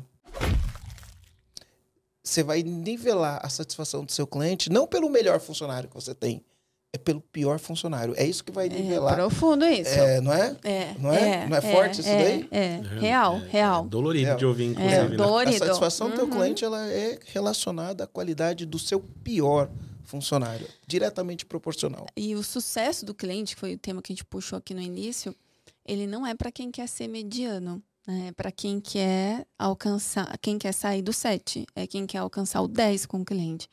Então, as pessoas que vão estar envolvidas no sucesso do cliente, ela não pode se conformar com 7. Ela não pode se conformar com o cliente falando assim, ah, tá, tá bom. Não. Ela tem que buscar o 10. Ela tem que buscar, nossa, eu amei, eu adorei que você me ligou. Que fantástico esse e-mail que você me enviou. Ela tem que buscar esse nível, né? Nem sempre a gente consegue ser excelente o tempo inteiro, mas é e, nesse lugar que a gente tem que mirar. Independente do quanto, quão sensível é o, o, o serviço, né? Então, por exemplo, Uh, quando eu vou num lugar, vou numa cidade que eu não conheço, vou procurar alguma coisa. Estou falando de, de turismo, né? Ou um restaurante, ou uma loja, ou sei lá, uma cafeteria, ou algum lugar. Eu sempre vou no Google e olho a nota. Para mim, para mim, 4.6 já, come, já começa a olhar torto. Tem que ser 4.7 para cima. Para mim. 4.6, porque por que, que eu falo isso? Né? Como a gente trabalha também com, com os clientes, a gente sabe. Uh, para você jogar a tua nota para baixo, não é uma nota ruim Exato. que vai jogar a tua nota para baixo. É a média. Da mesma maneira que se tua nota estiver ruim, não é uma nota 5 que vai jogar a tua nota para cima. Então você tem que ter muito trabalho. E para você ter, pensando que normalmente tem muita gente que vai lá e dá um 5 direto, né? Para você ter uma nota ali para baixo de 4.6 é que você teve muita nota ruim. Então eu já olho torto. A mesma coisa, eu vou olhar um hotel. Meu, quando eu vou olhar um hotel, se eu for olhar no booking.com, eu vou olhar ali, cara, se não for de 8,5 para cima, não dá. Não, não dá. dá. Não, não dá. dá. Dá mais hotel. Só com uma exceção. Cara, tá muito caro, ó, isso aqui é nota 9, mas tá muito caro, tá fora da realidade. E aí a gente vai num custo-benefício. Mas assim, eu sou muito sensível à nota. Sou muito sensível a esse, esse review. Por isso que eu queria trazer esse, esse lance de falar, meu, cuida do time, cuida das pessoas que está que tá atendendo, a atenção está nos detalhes, olha para o cliente, cliente no centro, cliente na ponta, cliente de ponta a ponta, do jeito que você quiser chamar. Mas faça isso ser e cultura. E esse ponto das estrelinhas, né, que você tocou muito nesse assunto das estrelinhas do Google, ou nos, nos sites de review, que, que é importante para o nosso comandante? Ter uma presença ali respondendo às demandas, né? Porque pior que ter uma nota com menos de cinco estrelinhas é não ter as respostas. Porque quando é menos que cinco, você vai lá dar uma olhada no que as pessoas estão reclamando. Se só tem reclamação e não tem resposta da empresa, fala, nem responder eles respondem. Então, vai lá, dá uma atenção, responde. Ah, mas eu vou responder o que para essa pessoa? Responde pedindo desculpas e que você vai olhar se não tem nada, né, para fazer nesse caso, porque na maior parte das vezes tem alguma coisa ainda para resolver com o cliente. Mas se não tem, só pede desculpa, fala que obrigada pelo seu feedback, vamos estar sempre buscando aqui através da, da, opinião dos nossos clientes melhorar, agradece, mas nunca deixar sem resposta, porque os clientes estão muito atentos a isso. Tá chegando. Tá chegando. tá chegando. A gente vai ter que ir pro, pro final agora. Poxa, é ruim, né? Agora tinha tanta é, coisa aqui. É. Mas... A gente nem terminou a gente de nem falar falou do, do painel, do dashboard, né? Pois é, acho que, eu acho que dá para fazer outro podcast eu acho que aqui. Dá pra fazer se, esse, se esse podcast aqui, o comandante compartilhar, comentar, e dar like pra gente aqui. Se ele der muito compartilhado, a gente faz a um gente segundo. faz um segundo podcast para falar de outros detalhes Bora, do ué. atendimento aqui. Mas aqui eu vou, vou fazer uma, uma pergunta para a Gisele poder finalizar aqui. É, para você deixar um último conselho para aquele comandante que ainda não está convencido que, que CS é importante. Aí nós vamos fazer o nosso ritual de comandos aqui. Eu queria mostrar a capa do teu livro para você falar um pouquinho depois. Passar o serviço aqui. Olha aqui, ó. Prefácio cliente, de Luiz Helena Trajano. Luiz Helena Trajano. Cliente feliz dá lucro. Para quem está vendo no, no YouTube, vai conseguir ver a imagem aqui.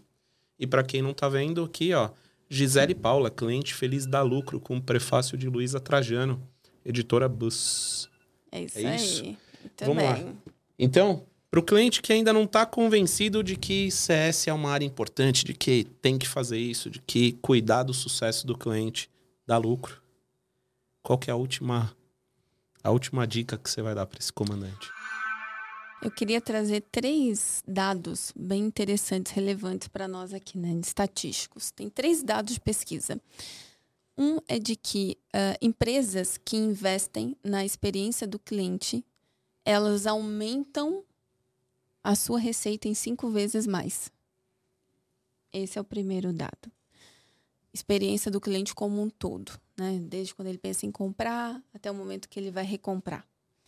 Uh, empresas que, in, que investem numa estratégia de sucesso do cliente, de ajudar esse cliente a ter êxito, elas conseguem reter em 37% mais os clientes que iriam embora.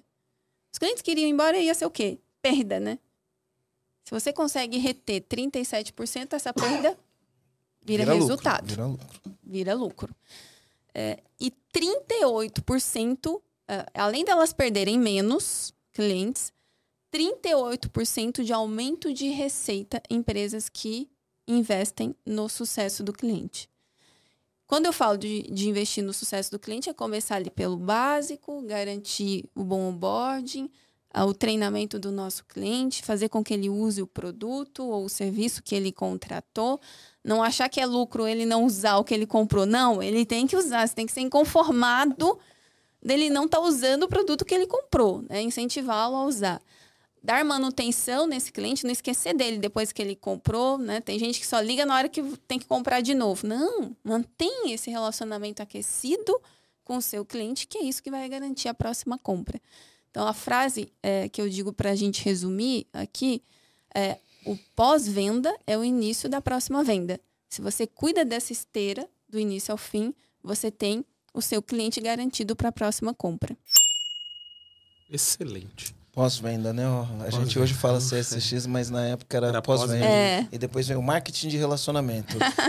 Então, as voltando às origens, isso, Marcelo. Voltando, voltando às origens, é isso. Sim. É o arroz com feijão bem feito, bem né? feito, é. bem temperadinho, dá tudo certo. É isso. Gisele, olha só, a gente tem um ritual aqui para finalizar o podcast que a gente pede um comando. O que, que, é um comando? É tipo uma sacada que veio na sua cabeça durante o processo que a gente estava batendo papo aqui e você quer deixar aqui uma sacada. Então é um comando. Então eu vou perguntar pro Marcelo qual que é o comando dele, depois eu vou perguntar para você, eu vou falar Vou ter mais tempo para pensar, Marcelo. É isso aí. É, o, meu, o, meu, o, meu, já na prática eu vou sempre anotando, eu anotei aqui, ó. Eu, eu gostei de uma coisa que você disse, né? Ah, porque a gente lida com o cliente, dependendo do que a gente faz, o trabalho pode ser sensível. Dependendo do que a gente faz. Dependendo do que a gente faz, não é sensível. Mas dependendo do que é, ele pode ser sensível. E aí você falou, existem 2% de clientes que têm má fé. E aí, às vezes, por causa desses 2% do cliente, em vez da gente lidar só com ele, a gente cria regras que ingessa os 98% dos outros clientes que têm boa fé. É, é, tipo aquela coisa da escola que alguém joga um papelzinho na professora, a professora vira e fala assim, né? É, todo mundo foi? sem intervalo? E ninguém sabe, ela põe todo mundo de castigo. Né? A gente tem que tomar cuidado para não olhar para o nosso cliente, criar um, um rótulo de que cliente é tudo igual e por causa de 2%, ou às vezes por causa de um único cliente que falou alguma coisa, você ingessa o teu processo, porque cada serviço tem uma característica, né? Mas muitas vezes a gente ingessa o nosso processo para o cliente por causa de 2% dos clientes mais fé, de má fé. É melhor você lidar com esses 2% e deixar os outros 98% satisfeitos do que você deixar 100% dos seus clientes insatisfeitos, né? insatisfeitos porque Perfeito. você reagiu de maneira reativa sem dados, sem dados, né? Dados é importante, então esse é outro comando, né? Pegar os dados, né? A gente gera dados todo dia, toda hora. Pegar os dados, agrupar os dados, né? É, clusterizar os dados, segmentar os dados e aí depois começar atacando com os que têm maior incidência e vai resolvendo, vai resolvendo, vai resolvendo. E é sempre uma dinâmica de aprendizado. É uma melhoria contínua, melhoria não contínua. Não acaba nunca. Não acaba nunca. Então acho que uhum. esse, esse foi o grande comando cuidado com os 2%. Né? Lida só com os 2%, não, não ferra os não, 98%. Não mistura o joio com o trigo. É, é, Ó, e falando em, em melhoria contínua, né? O meu é, a gente tem que ensinar os colaboradores a receber o feedback. É melhoria contínua, é treinamento. Treinamento nunca acaba, né? Não. Então acho que a gente tem que treinar os colaboradores para que eles recebam bem o feedback e façam alguma coisa com esse dado. Perfeito. É, dois, dois comandos aí fundamentais. Gisele. O comando que eu deixo é o ponto de partida. Para mim, o ponto de partida é ouvir o cliente. Só que parece simples e básico ouvir o cliente, mas estar aberto para essa escuta. O que, que os clientes estão me dizendo através do comportamento deles, da fala deles, do semblante deles, né, da fisionomia do cliente, a postura corporal. Os clientes estão nos dizendo coisas o tempo inteiro. Então, escutar o que os clientes estão nos dizendo é o ponto de partida. E o cliente é o melhor consultor que uma empresa pode ter. Então, vai nele que não vai dar errado, vai dar certo. É isso, vai dar bom. Vai Perfeito. dar bom. E como que as pessoas fazem para poder encontrar a Gisele nas redes sociais, o Instituto Cliente Feliz? Bora lá. Olha, o meu Instagram é Gisele Paula. O meu LinkedIn também é Gisele Paula. Eu sempre pergunto, o pessoal é mais do Instagram ou do LinkedIn, né? Mas eu acho que hoje a maior parte das pessoas acabam se conectando de uma maneira mais fácil no Instagram. Então, Instagram, arroba Gisele Paula. Do Instituto é arroba Instituto Cliente Feliz também. E nós temos esse compromisso de ajudar as empresas a melhorar a experiência. Nós temos um sonho que eu quero compartilhar com Vamos vocês. Lá. Vamos lá. North Star Metric. É, que é transformar o Brasil numa referência de experiência do cliente para o mundo. Uau. Essa, Uau. Esse é o nosso sonho. E a gente acredita que é possível, porque nós temos o que dificilmente a gente encontra em outros países que é o fator humano, essa o calor do brasileiro que todo Esse mundo sabe. brasileiro é caliente. Caliente, né? Mais até que os latinos, né, nesse fator de relacionamento, a gente se preocupa muito com o humano. E se a gente juntar isso com gestão, processo, a gente consegue chegar lá. Que legal. Legal. Que legal. E para você, comandante, se você gostou desse conteúdo aqui, se esse conteúdo te ajudou de alguma forma, eu vou pedir para você dar um like pra gente, dá uma moral pra gente, curte, compartilha aqui com amigos, com outros empresários para que eles também possam ter acesso a esses conteúdos e a gente saber que a gente está no caminho certo do que você quer ouvir, de quem você quer conhecer aqui e de que tipo de tema você está curtindo que a gente traga aqui para essa mesa com esse elegante senhor aqui. Senhor? eu falo, eu, eu, sou, eu sou jovem, Rô. Eu tenho muita experiência em ser jovem. Eu sou é jovem há tanto tempo, ah, cara. Que eu, é eu, tenho muita experiência em ser jovem. então é isso aí. Agradecer, Gisele, sua participação. Obrigado, Gisele. Foi maravilhoso. Foi incrível, foi incrível. Valeu, Valeu. Rogério. É nóis. Aí, comandante. Valeu. Valeu. Valeu.